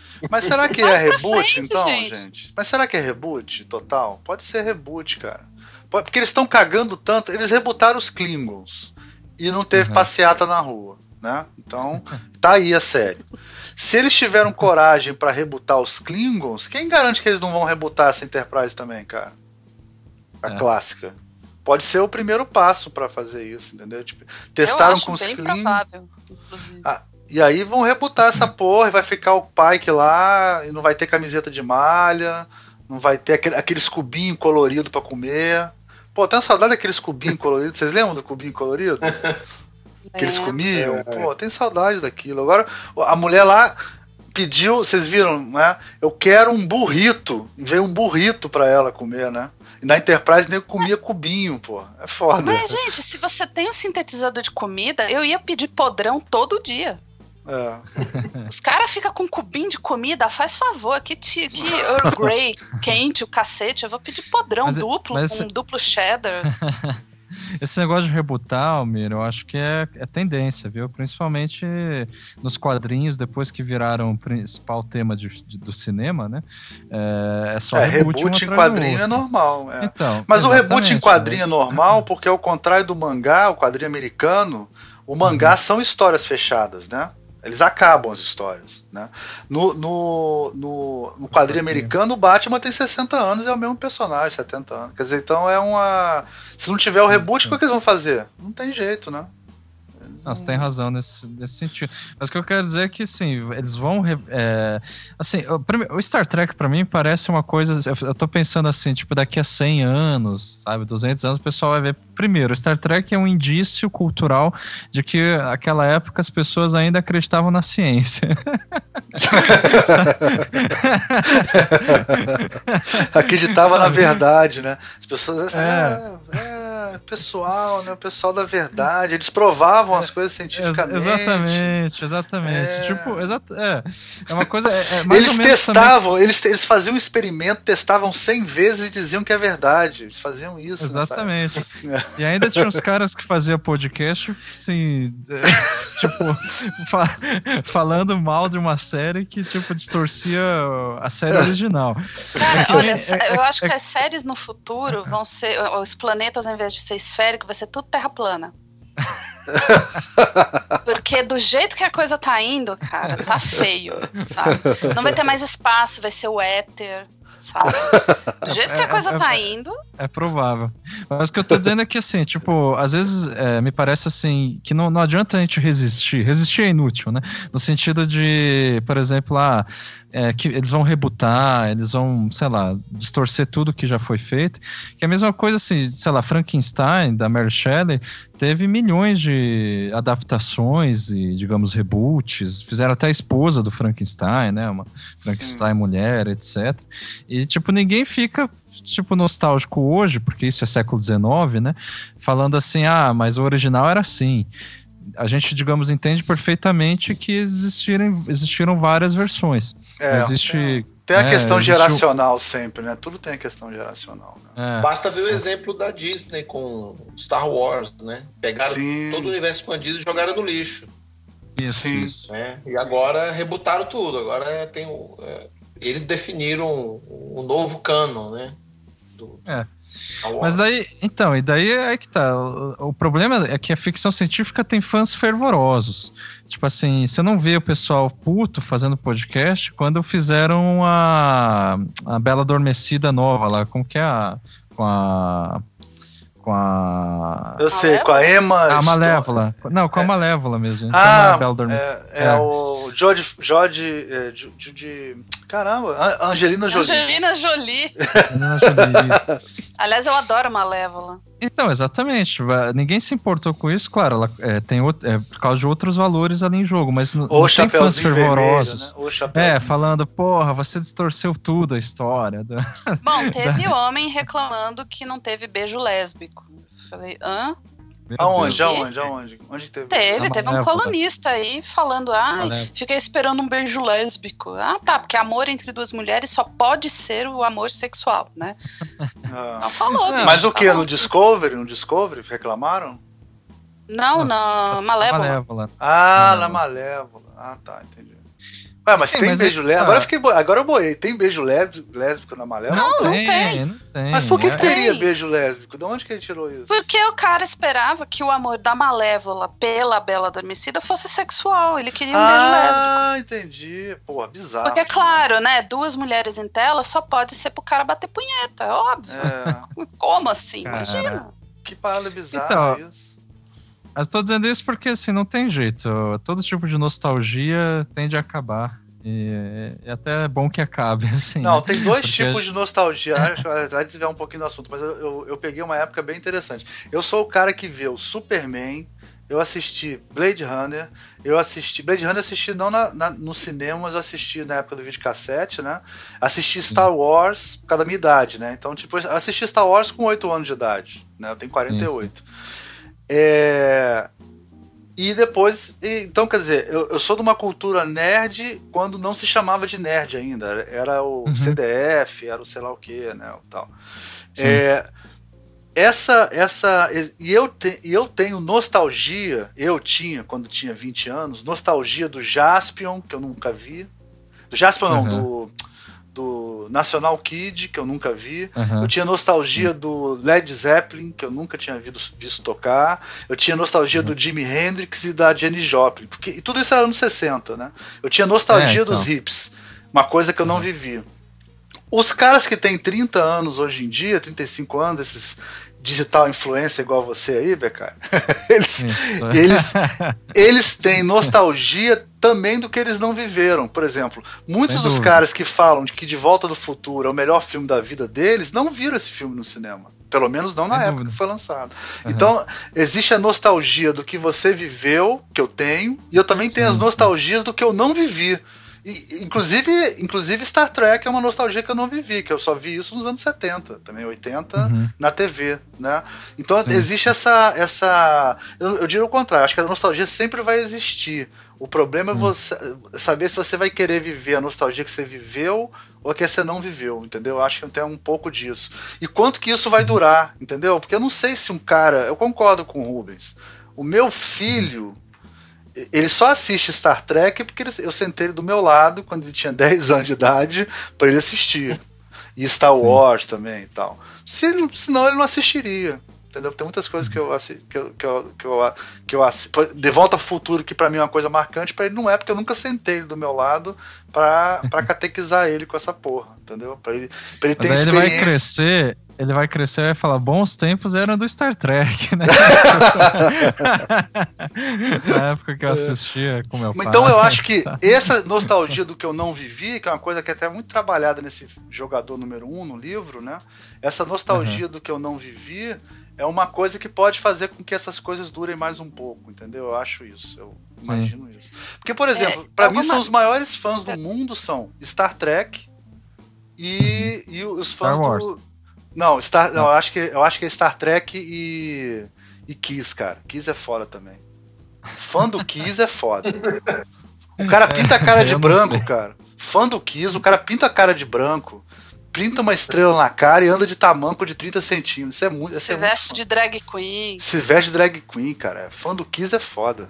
Mas desculpa, Sibila, te, te interrompi. É que, assim, a nostalgia, é, eu acho que se você trabalhar demais, você perde a, a- a opção de inovar. Se você ficar o tempo todo só no nostálgico, é como está sendo com Star Trek agora. Eu acho ótimo terem tido os filmes do Abrams. Eu posso não gostar muito, mas eu vi isso em primeira mão. Eu estava na Livraria Cultura com o meu amigo que me deu o apelido de Capitã. E aí um rapaz me ouviu conversando com esse meu amigo sobre Star Trek. E ele me parou e falou assim: moça, me desculpa, mas você conhece Star Trek? Eu falei: conheço um pouco, posso te ajudar em alguma coisa. Ele falou assim: porque eu assisti esse filme novo do Abrams e agora eu quero ver tudo. O que, que você me indica? Eu Falei: que legal, né? Eu vou ter que catequizar o garoto em 15 minutos sobre 45 anos de Star Trek. mas beleza, aí eu falei: olha. Expliquei pra ele da onde que vinha o filme, falei das séries, falei de tudo isso, contei de tudo. Aí ele ficou surpreso, falou: quer dizer que é série de TV? Eu falei, é, é série de TV. Isso foi acho que 2013, tá? De 2013 a 2014. Então é série de TV, eu falei, é. Aí expliquei pra ele como que era cada uma, falei dos filmes antigos, falei do filme do Abrams. O cara levou, acho que, sem brincadeira, os sete DVDs que tinham na cultura. Olha, Só tinha essa sete foi uma DVDs, boa vendedora. É, Eu eu não recebi desistir. comissão, tá? Livraria Cultura. Eu tô brava com isso até hoje. Vocês me deram comissão por essa venda. Mas você vê, um filme, o Star Trek 2009, fez o cara ficar alucinado. sim, Ele queria Nossa. saber de tudo, ele queria ver tudo. sim. Então, quer dizer, isso sempre vai ter uma influência em alguém. É, eu espero que ele tenha curtido, tenha assistido os outros, é, é, é bom. Mas é aquela coisa, se a nostalgia te impede de evoluir, aí eu acho que a gente tem um problema. Eu vejo Star Trek Discovery assim. É, eles podiam ter tido uma, é, uma oportunidade de evoluir o enredo, a franquia, toda a mitologia em volta, e eles optaram pela nostalgia de novo. Poxa, gente, estamos falando de uma série no futuro. E é uma nostalgia barata. É uma nostalgia muito barata. Aparecer um pingo ali é uma coisa muito barata pra, pro meu gosto, entendeu? É exato. Aparecer um pingo Exato. foi muito escroto. Assim, muito- Ficou descontextualizado. Quando eu vi aquela Exatamente. androidezinha, É, eu falei, peraí, mas o primeiro android é o Data. é, Então, sabe, ficou assim. é, é, é, você introduzir os conceitos sem se preocupar com a linha temporal. Tá, tudo bem, você pode dar uma flexibilizada, você pode dar uma mexida. Os filmes fizeram isso. Eu achei que os Kelpianos foram uma série. inovação. Eu achei os Kelpianos uma, uma inovação. foi, sem dúvida. Como, como os denobulanos em Enterprise. Mas É. não foram explorados bastante, né? Não Aí foram foi explorado. explorados. é. Inclusive, já tem uma desculpa que ele falou. Existem muito poucos de Kelpianos. Você viu ele falando isso, né? No nosso universo. Sim, sim, sim. Então já é uma coisa que eles vão acabar com os Kelpianos, provavelmente, essa porra. E eu queria, eu queria saber aquela hora que aparece um monte de Kelpiano no universo espelho. Vocês lembram que eles eram os escravos, né? Sim, sim, sim. Eu fiquei imaginando, né, cara? Tem que arrumar três caras magro, alto, que consigam vestir aquela roupa. Ah, multiplicaram no computador, né, Almir? Não, acho que que é eu ia não. falar. O Será que próprio- foi? Eu vou até ver de O próprio novo. Doug lá. É, eu É, acho que é o mesmo ser. cara, só multiplicaram ele. E se a Filipa não comer todos eles, né, gente? Sim, sim, é verdade. Ela pode comer todos. Né? Que, inclusive é o pra prato concluir essa predileto. coisa Ah, fala. é, da, da nostalgia, eu acho é, é, interessante isso, porque eu, eu nunca tive nostalgia assim, é, e, eu, eu nunca me considerei nerd, por, talvez porque na minha geração já tinha essa designação de nerd, é, e assim, eu jogava, por exemplo, RPG, lia quadrinhos e ficção científica é, na adolescência. E, e, putz, eu não sei se eu evitava o, é, é, esse rótulo de nerd é, justamente porque era mal visto. então acho que a, a, diferença do. Da, não, e você seria sentido... o nerd oriental, que é o pior de todos, né? É o pior de todos, é. é Mas pelo, pelo eu me camuflava. Falando... Eu me então. camuflava. Então. Eu era metaleira no colégio, mas em casa eu tava vendo Star Trek. Mas pelo que o, o Almir tá falando, na, na, na, na, sua época não tinha ainda o termo nerd, né, Almir? Pelo que você é, conceitualmente existiu, existiu a Vingança dos Nerds, que é um filme de 81. Antes disso, nem se falava é. desse termo no Brasil. Nerds. Era só CDF, né? Era CDF, quatro é. olhos, esse tipo de sim, coisa. Sim, sim. Né? Então, é, na, é, quando eu era adolescente já tinha essa coisa de nerd, é, mas era abominável ainda, né? E hoje em dia não, hoje em dia é uma coisa cool, é, super cool, né? Super cool. É, é. então eu, eu jogava RPG escondido, sabe? Tinha minha coleção de, de Magics e ninguém tinha, poderia ver, ah, nos seus amigos nerds, que eram poucos. Assim, era uma coisa assim super. E, e, e, depois que eu entrei na faculdade, isso tudo, talvez justamente por, por ser discriminado, digamos assim, eu fiz questão de apagar da minha memória, entendeu? eu, não, eu não tive, não, nunca tive Deixa eu perguntar uma coisa, você, você começou a desenhar por causa de quadrinhos, não? E de mangá, não? Sim, sim. ah, que interessante, de cara. É. Pô, tu nunca falou isso. De... Eu nunca vi você falando isso. Que interessante. É porque eu tenho vergonha disso, amigo. Ah, é tô... cara. Mas é porque a gente tem que admitir, muita gente que começa a desenhar, começa a desenhar por causa de história em quadrinho, mangá é e. Verdade, é você desenhava mangá, cara? Fala a verdade. Desenhava mangá? Nunca, não, isso para mim, então, daí tinha os nichos, né, assim, que eu comecei, a, a minha aula de, de, de, desenho, minha primeira aula foi quando eu tinha 12 anos e foi na fábrica de quadrinhos em São Paulo. Hum. É, é, e daí lá tinha já, dentro da, dessa escola, né, que hoje, se eu não me engano, se tornou a Quanta, enfim. Sim, acho que é isso, é isso, é. É. É, já tinha essa coisa de, de assim, quem é do mangá e quem é do estado do, dos norte-americanos. Sim. E por uma questão de, sei lá, é, co, cops, assim, eu fui obrigado, né? É, cooptação, isso. Eu nem tinha consciência do que, que de nada, né? Sim. Eu fui só pelo. Que você desenhava, você copiava a história em quadrinho. É. É, aí a partir dos 16, 15, 16 anos que eu comecei a jogar RPG, eu só desenhava personagem RPG, fazia mapas. Hum. Mas você chegou assim, a copiar, você copiava é, quadrinho por cima, assim? Você copiava, pegava a imagem de quadrinho americano e desenhava, copiava? Muito, muito. quem que você copiava mais? Quem que você copiava? Quem, quem que você copiava ah, mais? Jack Kirby? Jack Kirby? Romita? No início, no início, mas eu gostava mais, já desde os 12 anos, que era, já era da minha época, o Alex Ross. Entende? Ah, rapaz, tá tudo é. explicado é. agora. Gente, esse, ó, vocês estão vocês estão vocês estão ouvindo um momento histórico agora. Tá, tá tudo explicado. Quer dizer que o Beccari gosta de desenhar pin-up do, do, do Alex é Ross, né? Saquei da onde que veio tudo, tudo veio daí. Saquei. Tô vendo que essa gravação será usada contra será alguém usada no, no contra tribunal. É, futuro. É. Mas, por exemplo, a questão da ficção científica, quando que me veio mais também com os 15, 16, que quando comecei a jogar RPG, eu gostava mais da, sei lá, tinha essa coisa de escolha, assim, já, sabe, no, no, no meu meio tinha essa coisa assim, ou você é desses caras ou dos outros caras, e daí eu, eu era dos caras do Isso Flip em Curitiba, isso é em Curitiba. Não, em São morava... Paulo. Eu venho para ah, Curitiba para fazer tá. faculdade, tá. é. Tá, tá. E daí é, eu era da, da, turma do Felipe K. Dick. E daí eu acabei assimilando os preconceitos próprios dessa turma, que é que, é, que é os preconceitos contra a ficção científica clássica. Sim, é, eu sou exatamente é, o contrário. Eu sou o cara de ficção científica clássica que tinha preconceito. Sim. Eu, durante muito tempo, eu só li Isaac Asimov e mais nada. Hoje em dia eu acho isso ridículo, mas. É, eu... eu o Clark também, né? É, e Clark. Graças a Deus vocês foram iluminados, né? Mas na verdade, hoje eu vejo, eu vejo com mais clareza que eu gostava de ler o Philip K. Dick porque ele era o mais fácil de ler. Não, e ah, que ele tipo escreve tipo... bem pra caralho, né, cara? Ele escreve Sim, bem pra mas, caralho. É, é, mas aí que é. tá. Tipo, você comparar a, a, o estilo dele de escrita com o do Asimov, por exemplo, pô, você precisa Sim. ter uma, uma formação uma, é, intelectual para ler o Asimov, né? O Asimov é e... é estéreo, gente. É uma leitura tão, tão Assim, não, eu não quero declarar a Terceira falar. Guerra Mundial contra Mas ele é bem, mas ele é hard science. É bom, não vamos falar disso não, que a gente vai. Eu um prefiro a narrativa do Clark.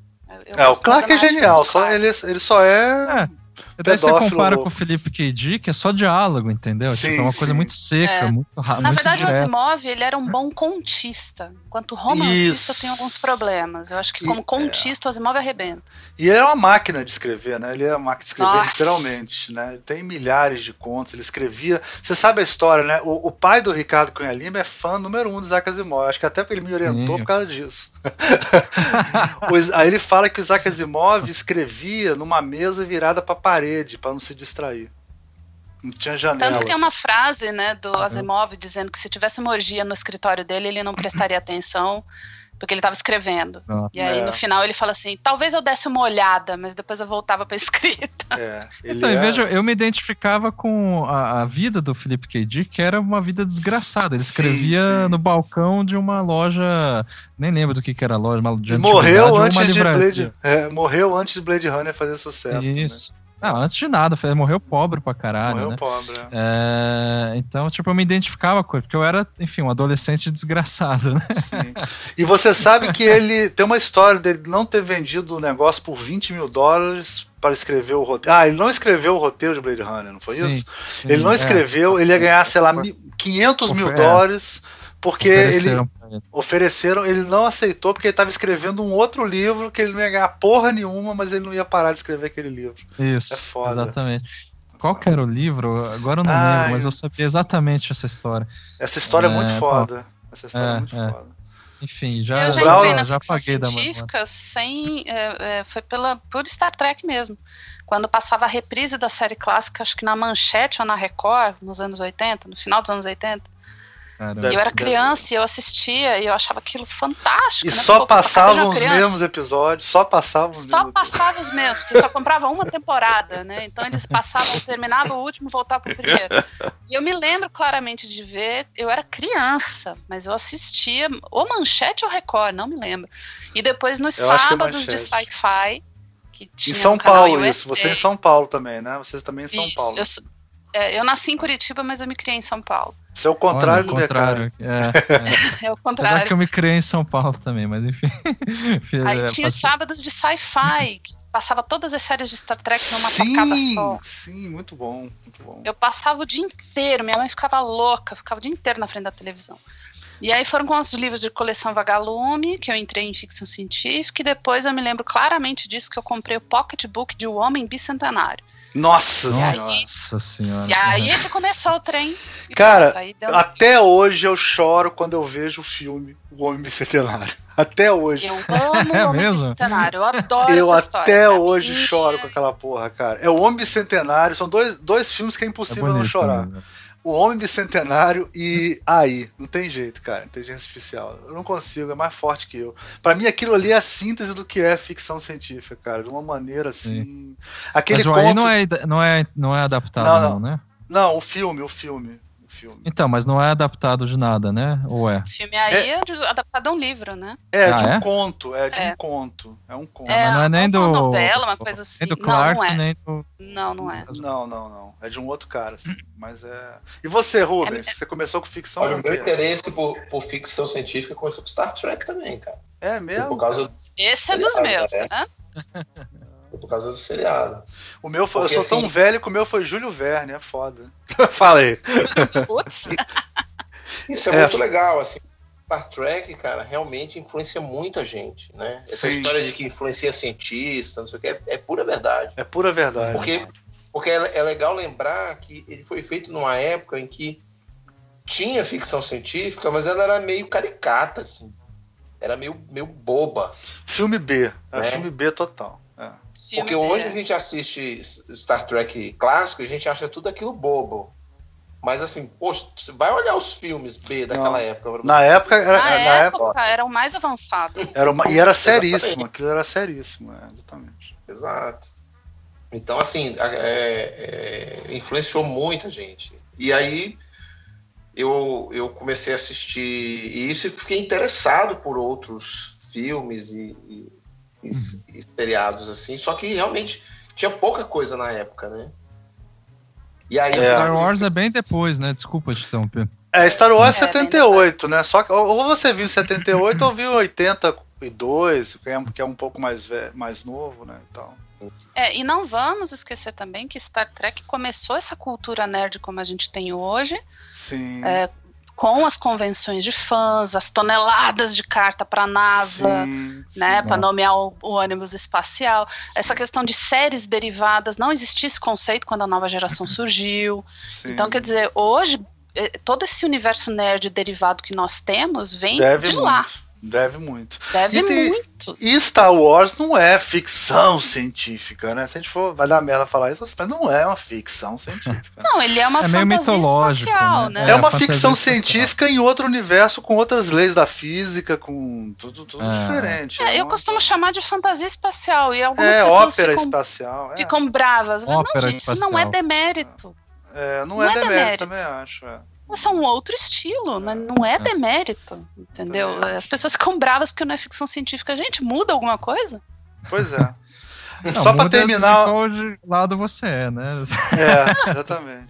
Só pra Eu- terminar o, o. Marcelo, o, Ah, é, fala, o. Marcelo do Holodeck, ele fala assim: o fã de ficção científica ele vai gostar de tudo.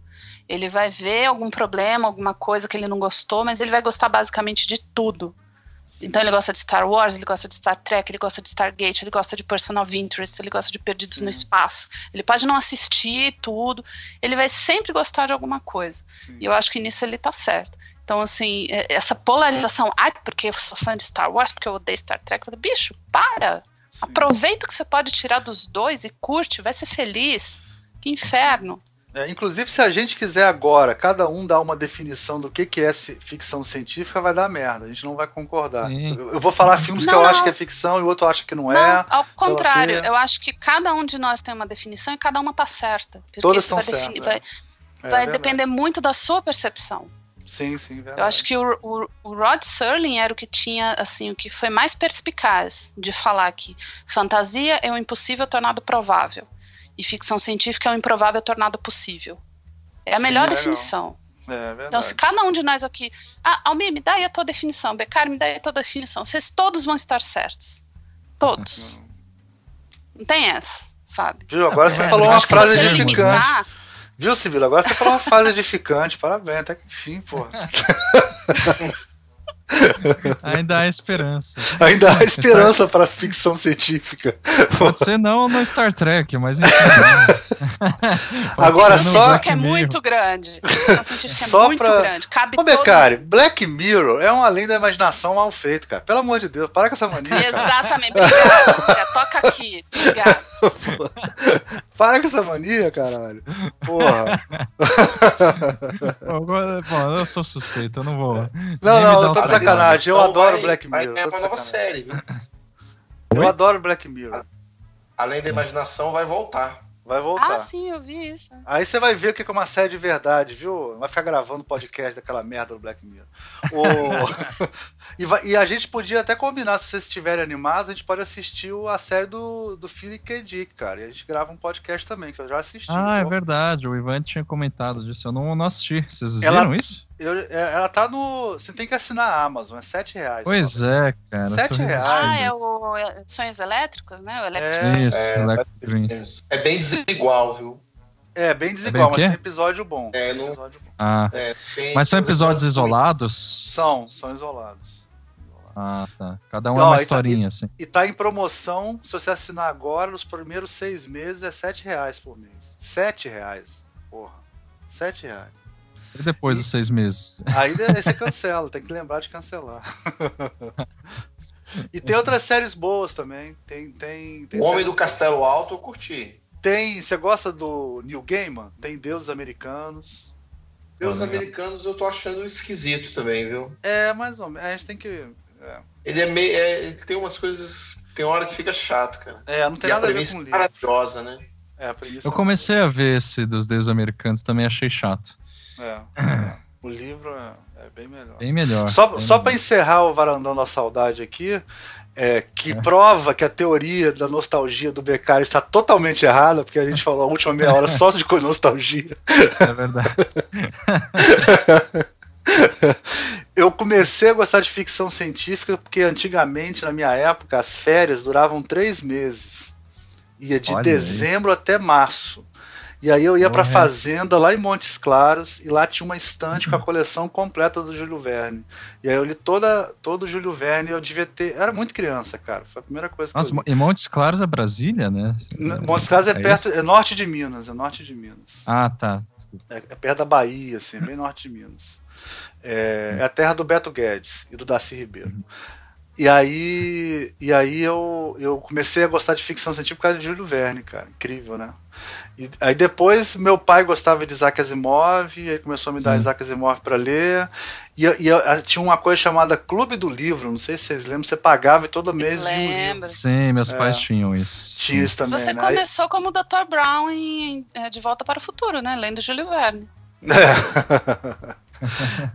que é uma boa ficção científica. Até hoje eu acho é muito Sim. bem escrito, muito bem. Eu também li, meu, meu pai me deu pra ler Júlio Verne, é, Volta ao Mundo em 80 Dias, eu sub- o que eu mais tenho na memória é do Submarino lá, que eu esqueci. É, É, 20 mil léguas, né? 20 mil léguas. Olha, né? a editora Zahar tá com umas edições de luxo dos, dos livros do Júlio Verne que são lindas, assim, com as É. ilustrações originais. Então, se vocês sentirem aí a, Exatamente, a isso é outra nostalgia coisa. picando, Exatamente. Essa- tinha ilustrações lindas nesse, nesse livro também. Isso é uma das coisas que me atraiu também. Tinha umas umas- então, aquela gravura inglesa, sabe como é que é? Tipo. gravura de Isso, topo ela mesma. inglesa, Todas assim. essas edições da Zahar têm as, as ilustrações originais. É a capa dura, lindo o livro, lindo. Eu tenho o 20 mil léguas submarinas. É muito bonito o livro, muito bonito.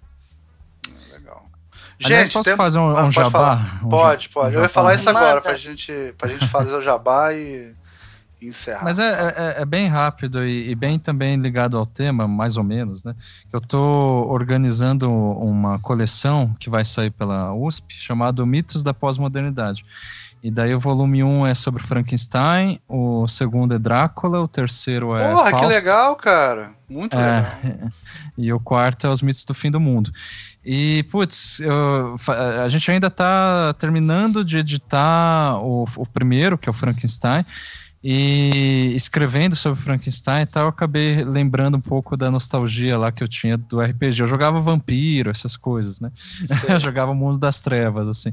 Então, putz, é, logo mais, é que esse ano também a gente escolheu começar com Frankenstein porque é, vai fazer 200 anos, né, da Mary Shelley, é, da publicação original do, do Frankenstein, né, no século. XIX, no início do século XIX. Então, 200 anos é, para comemorar é, isso, né, e, e eu acho que tem a ver com isso, né, com essa nostalgia, inclusive nesse caso de uma nostalgia que eu- de algo que eu não vivi, né, ou seja, eu tive que escrever um texto de Mary Shelley partindo das referências que eu tenho hoje, ou que eu, e principalmente das que eu tive na adolescência, que são os RPGs. Né? E as referências que as pessoas têm de Frankenstein não são as referências do livro da Mary Shelley, porque ninguém leu o livro, todo mundo só viu filmes. Exatamente. Só Exatamente. pensa no, no, no monstro, né? só pensa no monstro. Exatamente. Quando na verdade É. o verdadeiro monstro é o Victor, que é aquele babaca, né? Sim. É. Agora, Exatamente. é, é um bom conselho, viu? É um livro de ficção científica que todo mundo deveria ler. Tá? Sim. É um- Não, tem é um- muitos autores que colocam que ela é a foi a primeira que fez ficção Sim, científica, né? Eu tenho uma teoria que é a seguinte: Voltaire tem um livro que chama Macrômega, eu acho, um conto de um Macrômegas. Macrômegas, um dos contos de Voltaire, que na minha, na minha cronologia é o primeiro, a primeira história de ficção científica, assim, que eu, que eu já achei, mais antigo. Ele Caramba. é considerado proto-ficção científica. É, né? É. Mas pra mim é, pra Ele, mim é. Você falou que pode tá. ser, pô. Você falou que eu podia dizer que era, que era o civil. Sim, tô falando apenas do caráter de academicismo mesmo.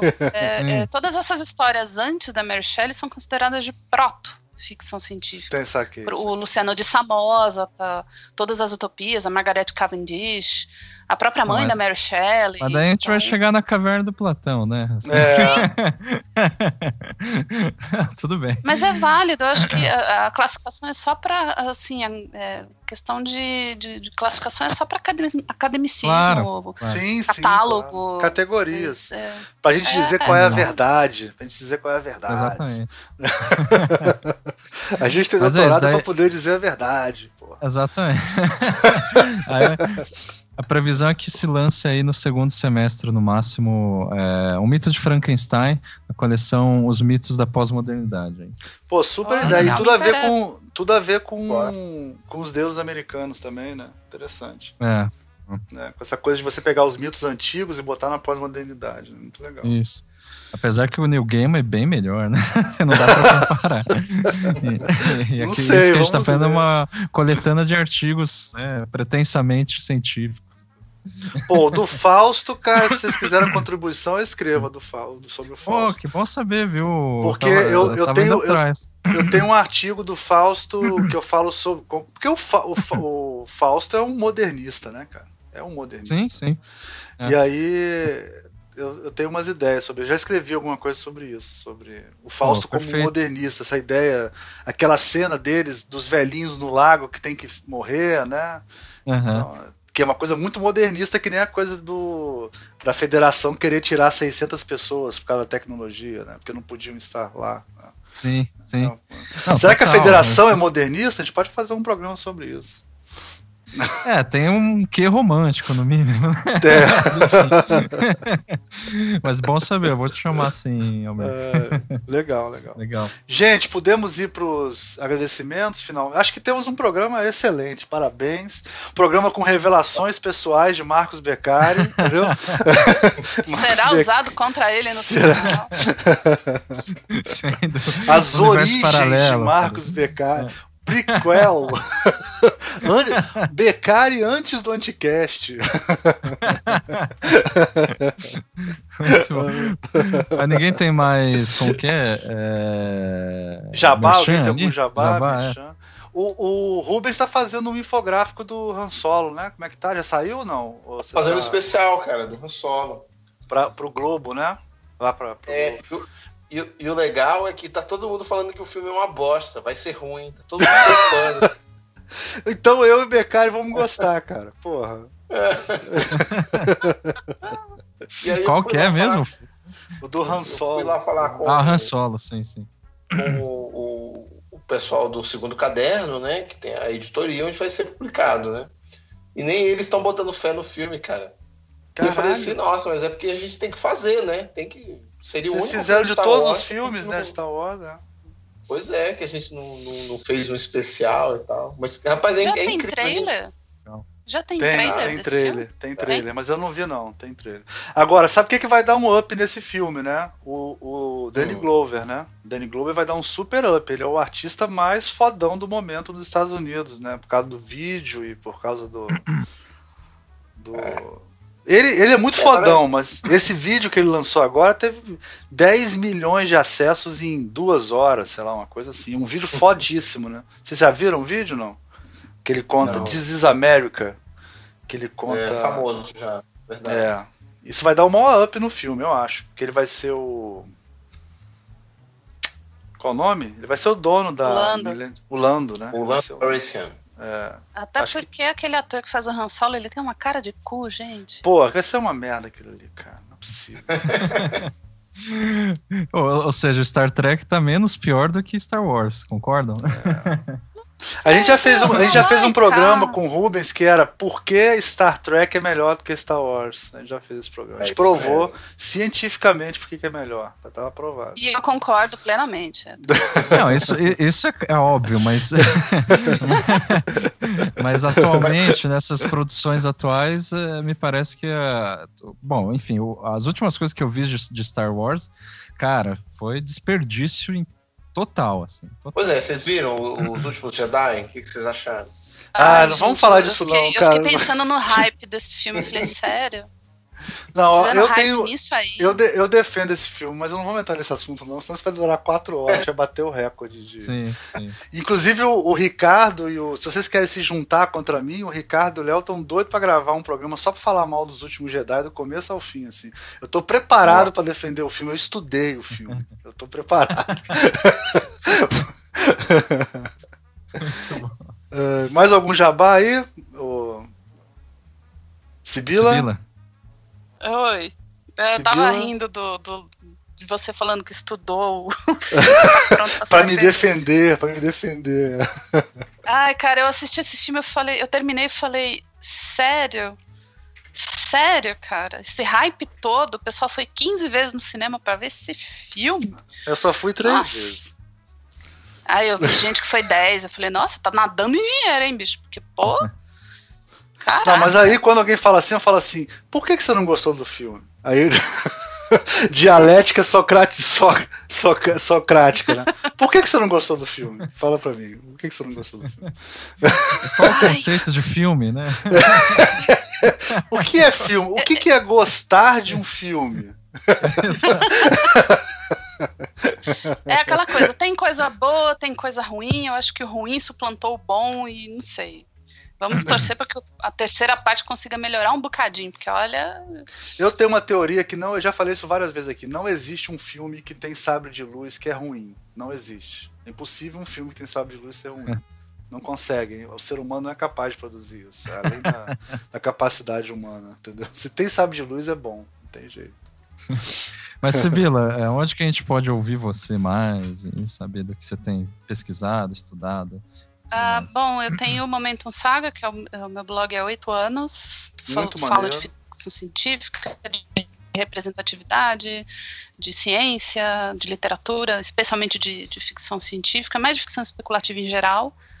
Ahn, eu participava do Holodeck, o Holodeck tá meio que num, ele tá em animação suspensa no momento. Uhum. E o Holodeck é do portal Terceira Terra, onde a gente falava de Star Trek e depois de ficção científica em, em específico. É, tô no Twitter xingando como sempre. No- ah, no sigam ela no. Twitter que é muito bom. Pode seguir a Sibila.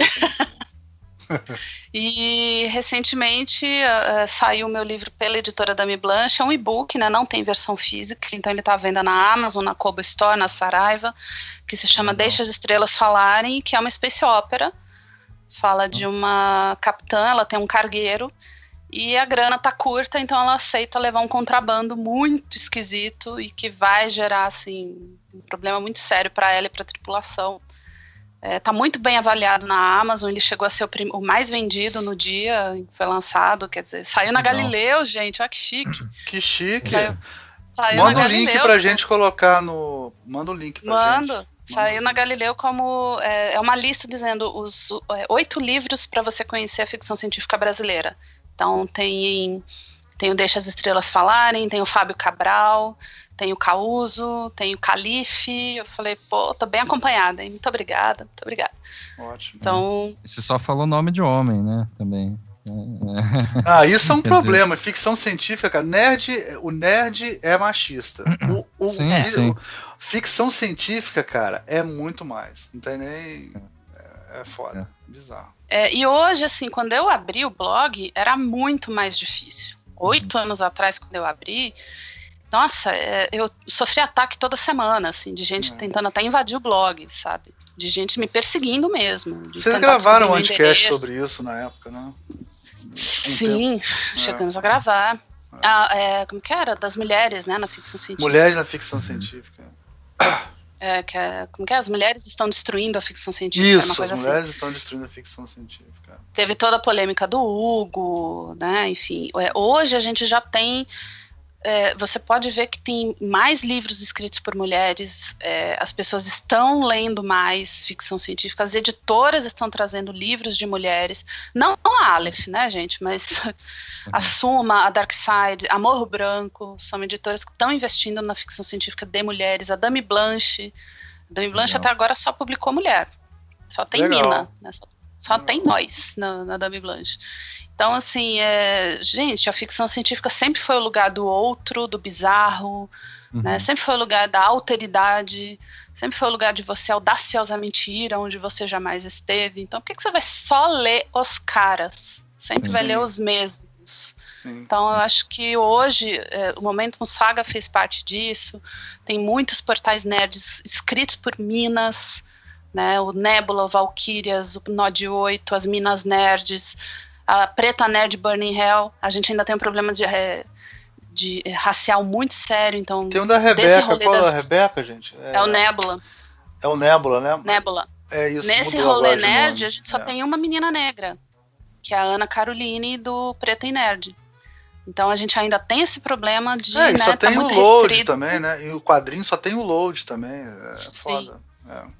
Mas, assim, em vista do que era oito anos, eu sinto que eu tô muitíssimo bem acompanhada. Então, Uhum. quer dizer, quanto, quanto mais eu- eh, a gente puder agregar as pessoas, melhor. Então, Uhum. eu, já- eu já não sofro mais tanto ataques quanto antes, né? Mas sempre aparece o troll idiota lá que não tem o que fazer. E parabéns pelo livro. Bom Oh, saber. obrigada. Ele tá em promoção no mês geek, hein? tá Olha por aí. 1,70. Opa! Então tá, vamos, vamos, vamos, vamos divulgar. É, Becari, só esse recadinho. Tem o teu Instagram também, né? Ah, sim. É, sigam lá. A né? gente coloca É que eu- lá. é O que- Instagram do, do é. Becari é é uma parada bizarra. O Becari tem um milhão de seguidores no Instagram dele. Pagando aqui até sacanagem falar porra dessa. Não, um milhão ainda tô longe, tá? 250 mil quase. Cara, quanto que o É. Alex Ross tem? Deixa eu ver aqui quantos que o Alex Ross tem. Você sabe quanto que o Alex Ross tem? Será que você tem mais? Não, você não tem mais do que ele. Deixa eu ver. Mas ele, ele não tem Instagram, tem? É, Ah, Acho que ele nem não, tem ele Instagram, não tem, viu? Ele tem só o Twitter, né? Ele só tem o Twitter, É. né? Pô, já pensou, cara? Mas tá parado, meu. Mas, mas o meu Instagram tá parado, infelizmente. Por que que Tá tá parado?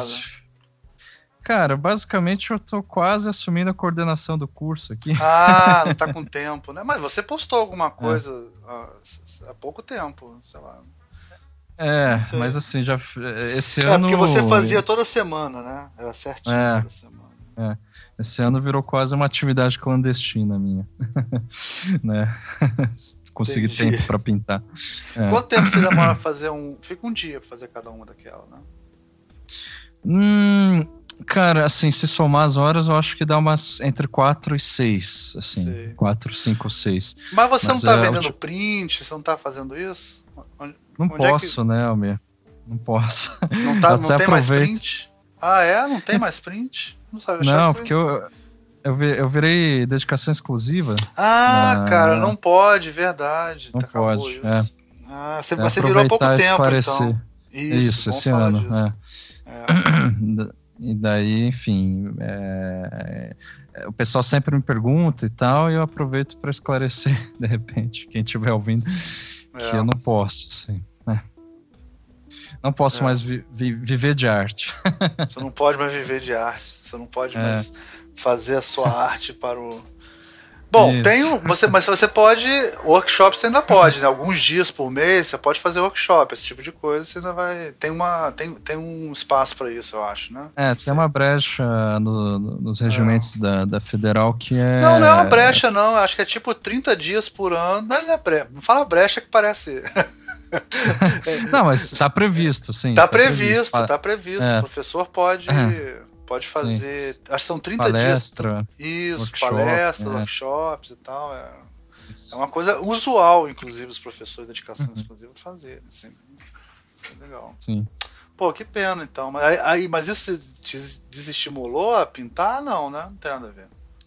Não, no Brasil não dá pra, vi viver disso, né? Infelizmente, assim, né? Mesmo o Romero Brito não mora no Brasil faz muito tempo, né?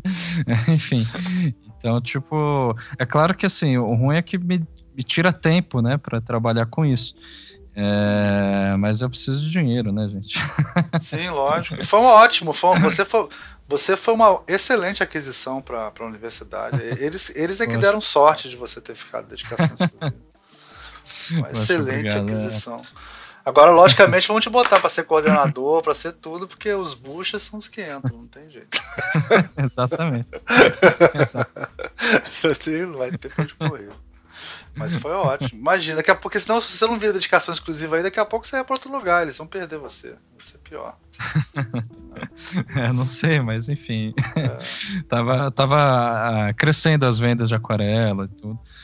E, enfim, ah, tive que largar. Eu, eu não tinha ligado uma coisa a outra. Bom, é, é. isso. É, gente, obrigado pelo programa, foi ótimo, foi muito legal. Vamos foi fazer ótimo. Eu que agradeço. Valeu. Obrigado, foi obrigado, ótimo. Sibila. É nós. Vamos fazer o sobre, como é que eu falei? Filmes de ficção científica que ninguém gosta, só eu, né? Vamos fazer isso, a gente marca. Nesse eu tô dentro total. só tranquilo. Já abre pra seriado também. Já abre pra seriado. Ah, pra, seri pra seriado. É, Ô, só, eu lembro de um filme chamado Bukaru Banzai. Ah, cara. Daquele, o Peter Weller. Sim, sim, sim. Fez o Robocop. Ô, cara, o Ash, o Ashworld era um desses filmes de ficção científica que era uma merda, né?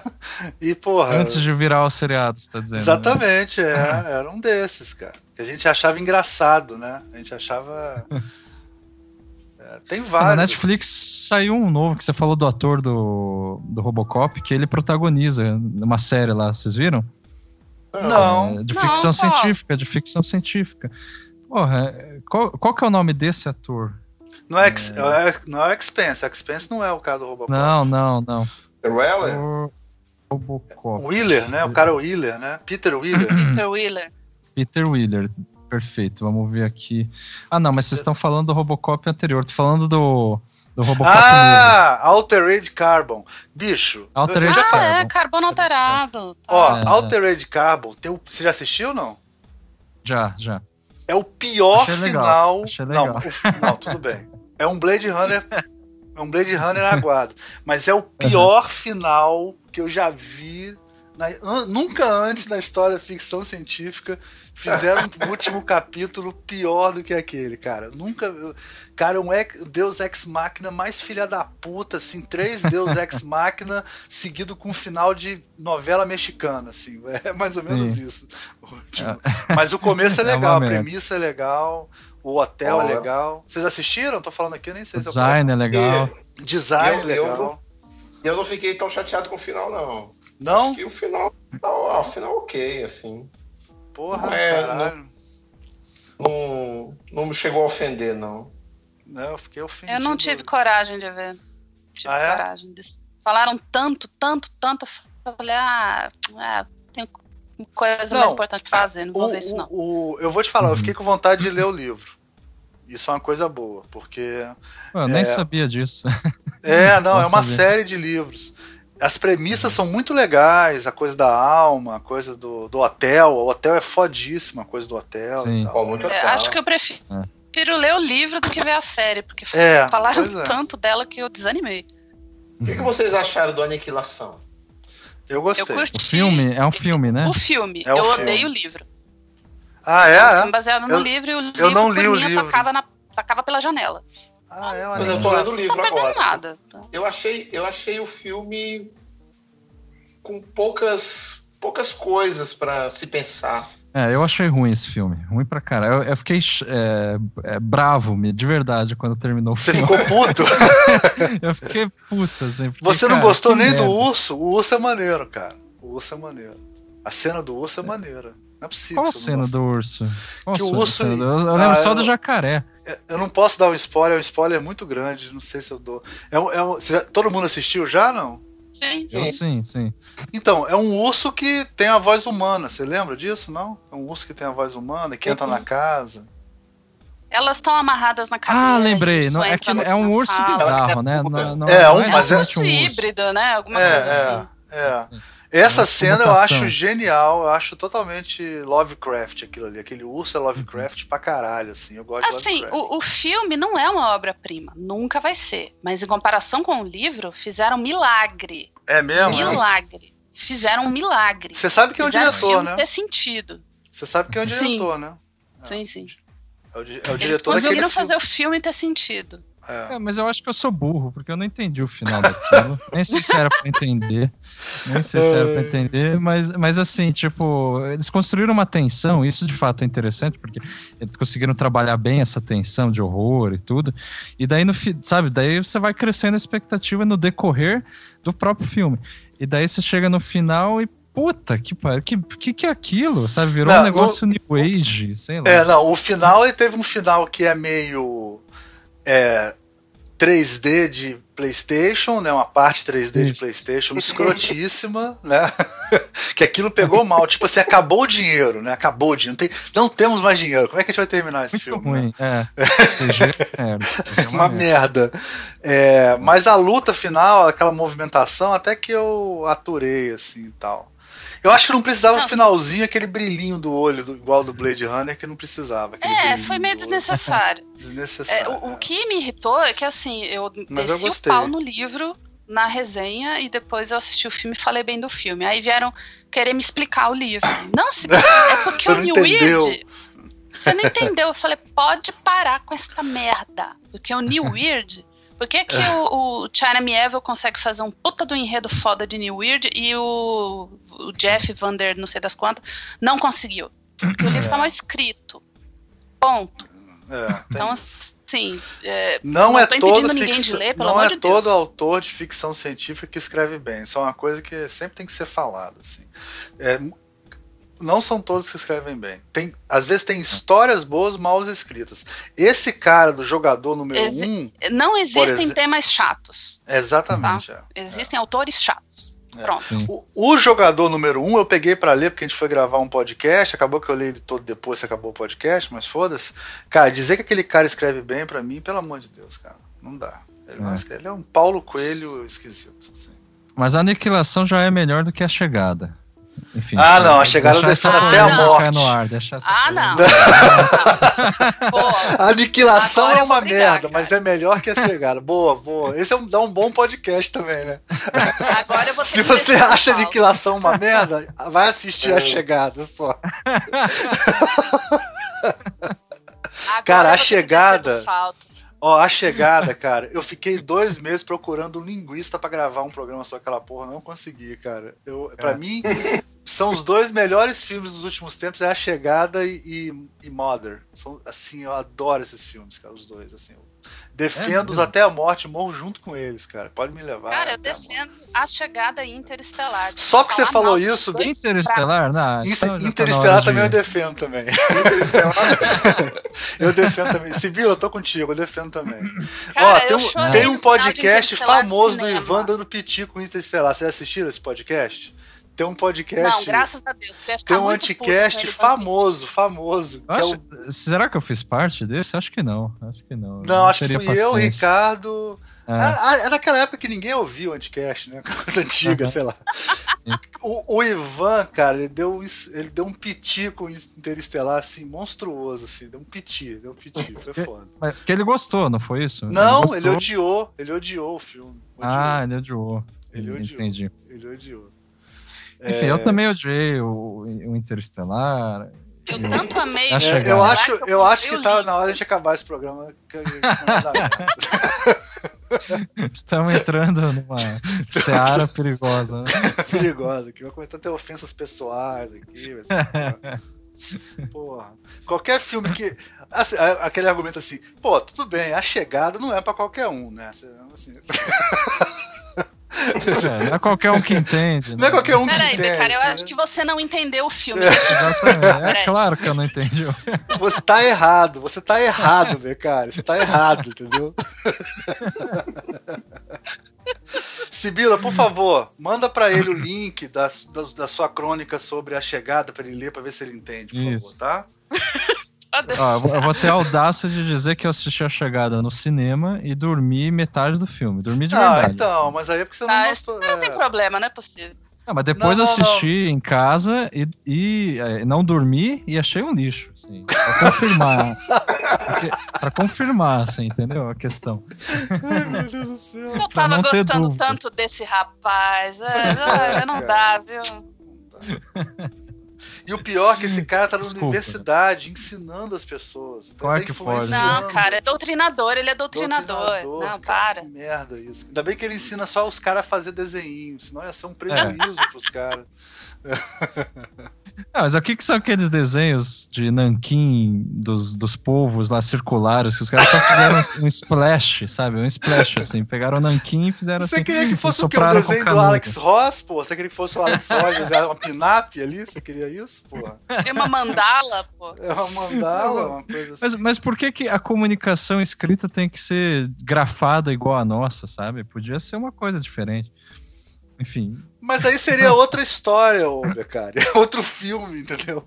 Não seria o mesmo filme, porra. A premissa é essa do filme. O, É. o conto é muito legal, que o conto ele, ele muda o, o tempo e a voz de cada personagem de um jeito bizarro, assim, no conto. É muito maneiro, assim. É, mas eu defendo. Esse filme também eu morro abraçado com ele defendendo, cara. Eu fiquei puto que o Léo, o Léo Cunha Lima deu 9 pra esse filme. Eu falei, porra, cara, você dá 9 pra esse filme, você dá 10 pra quem? Isso é- Só 2001 vai ser 10, né? Só, porra. Ah, vá.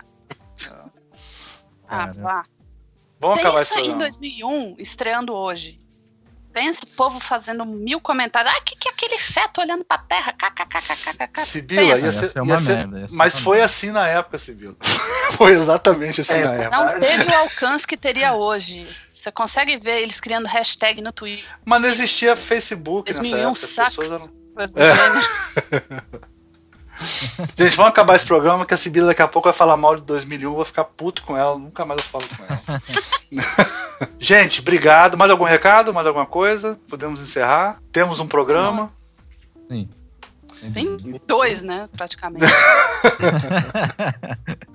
um sobre Star Trek, Discovery e outro E sobre, outro, aliás, e outro spin-off. sobre é o primeiro- ofensas.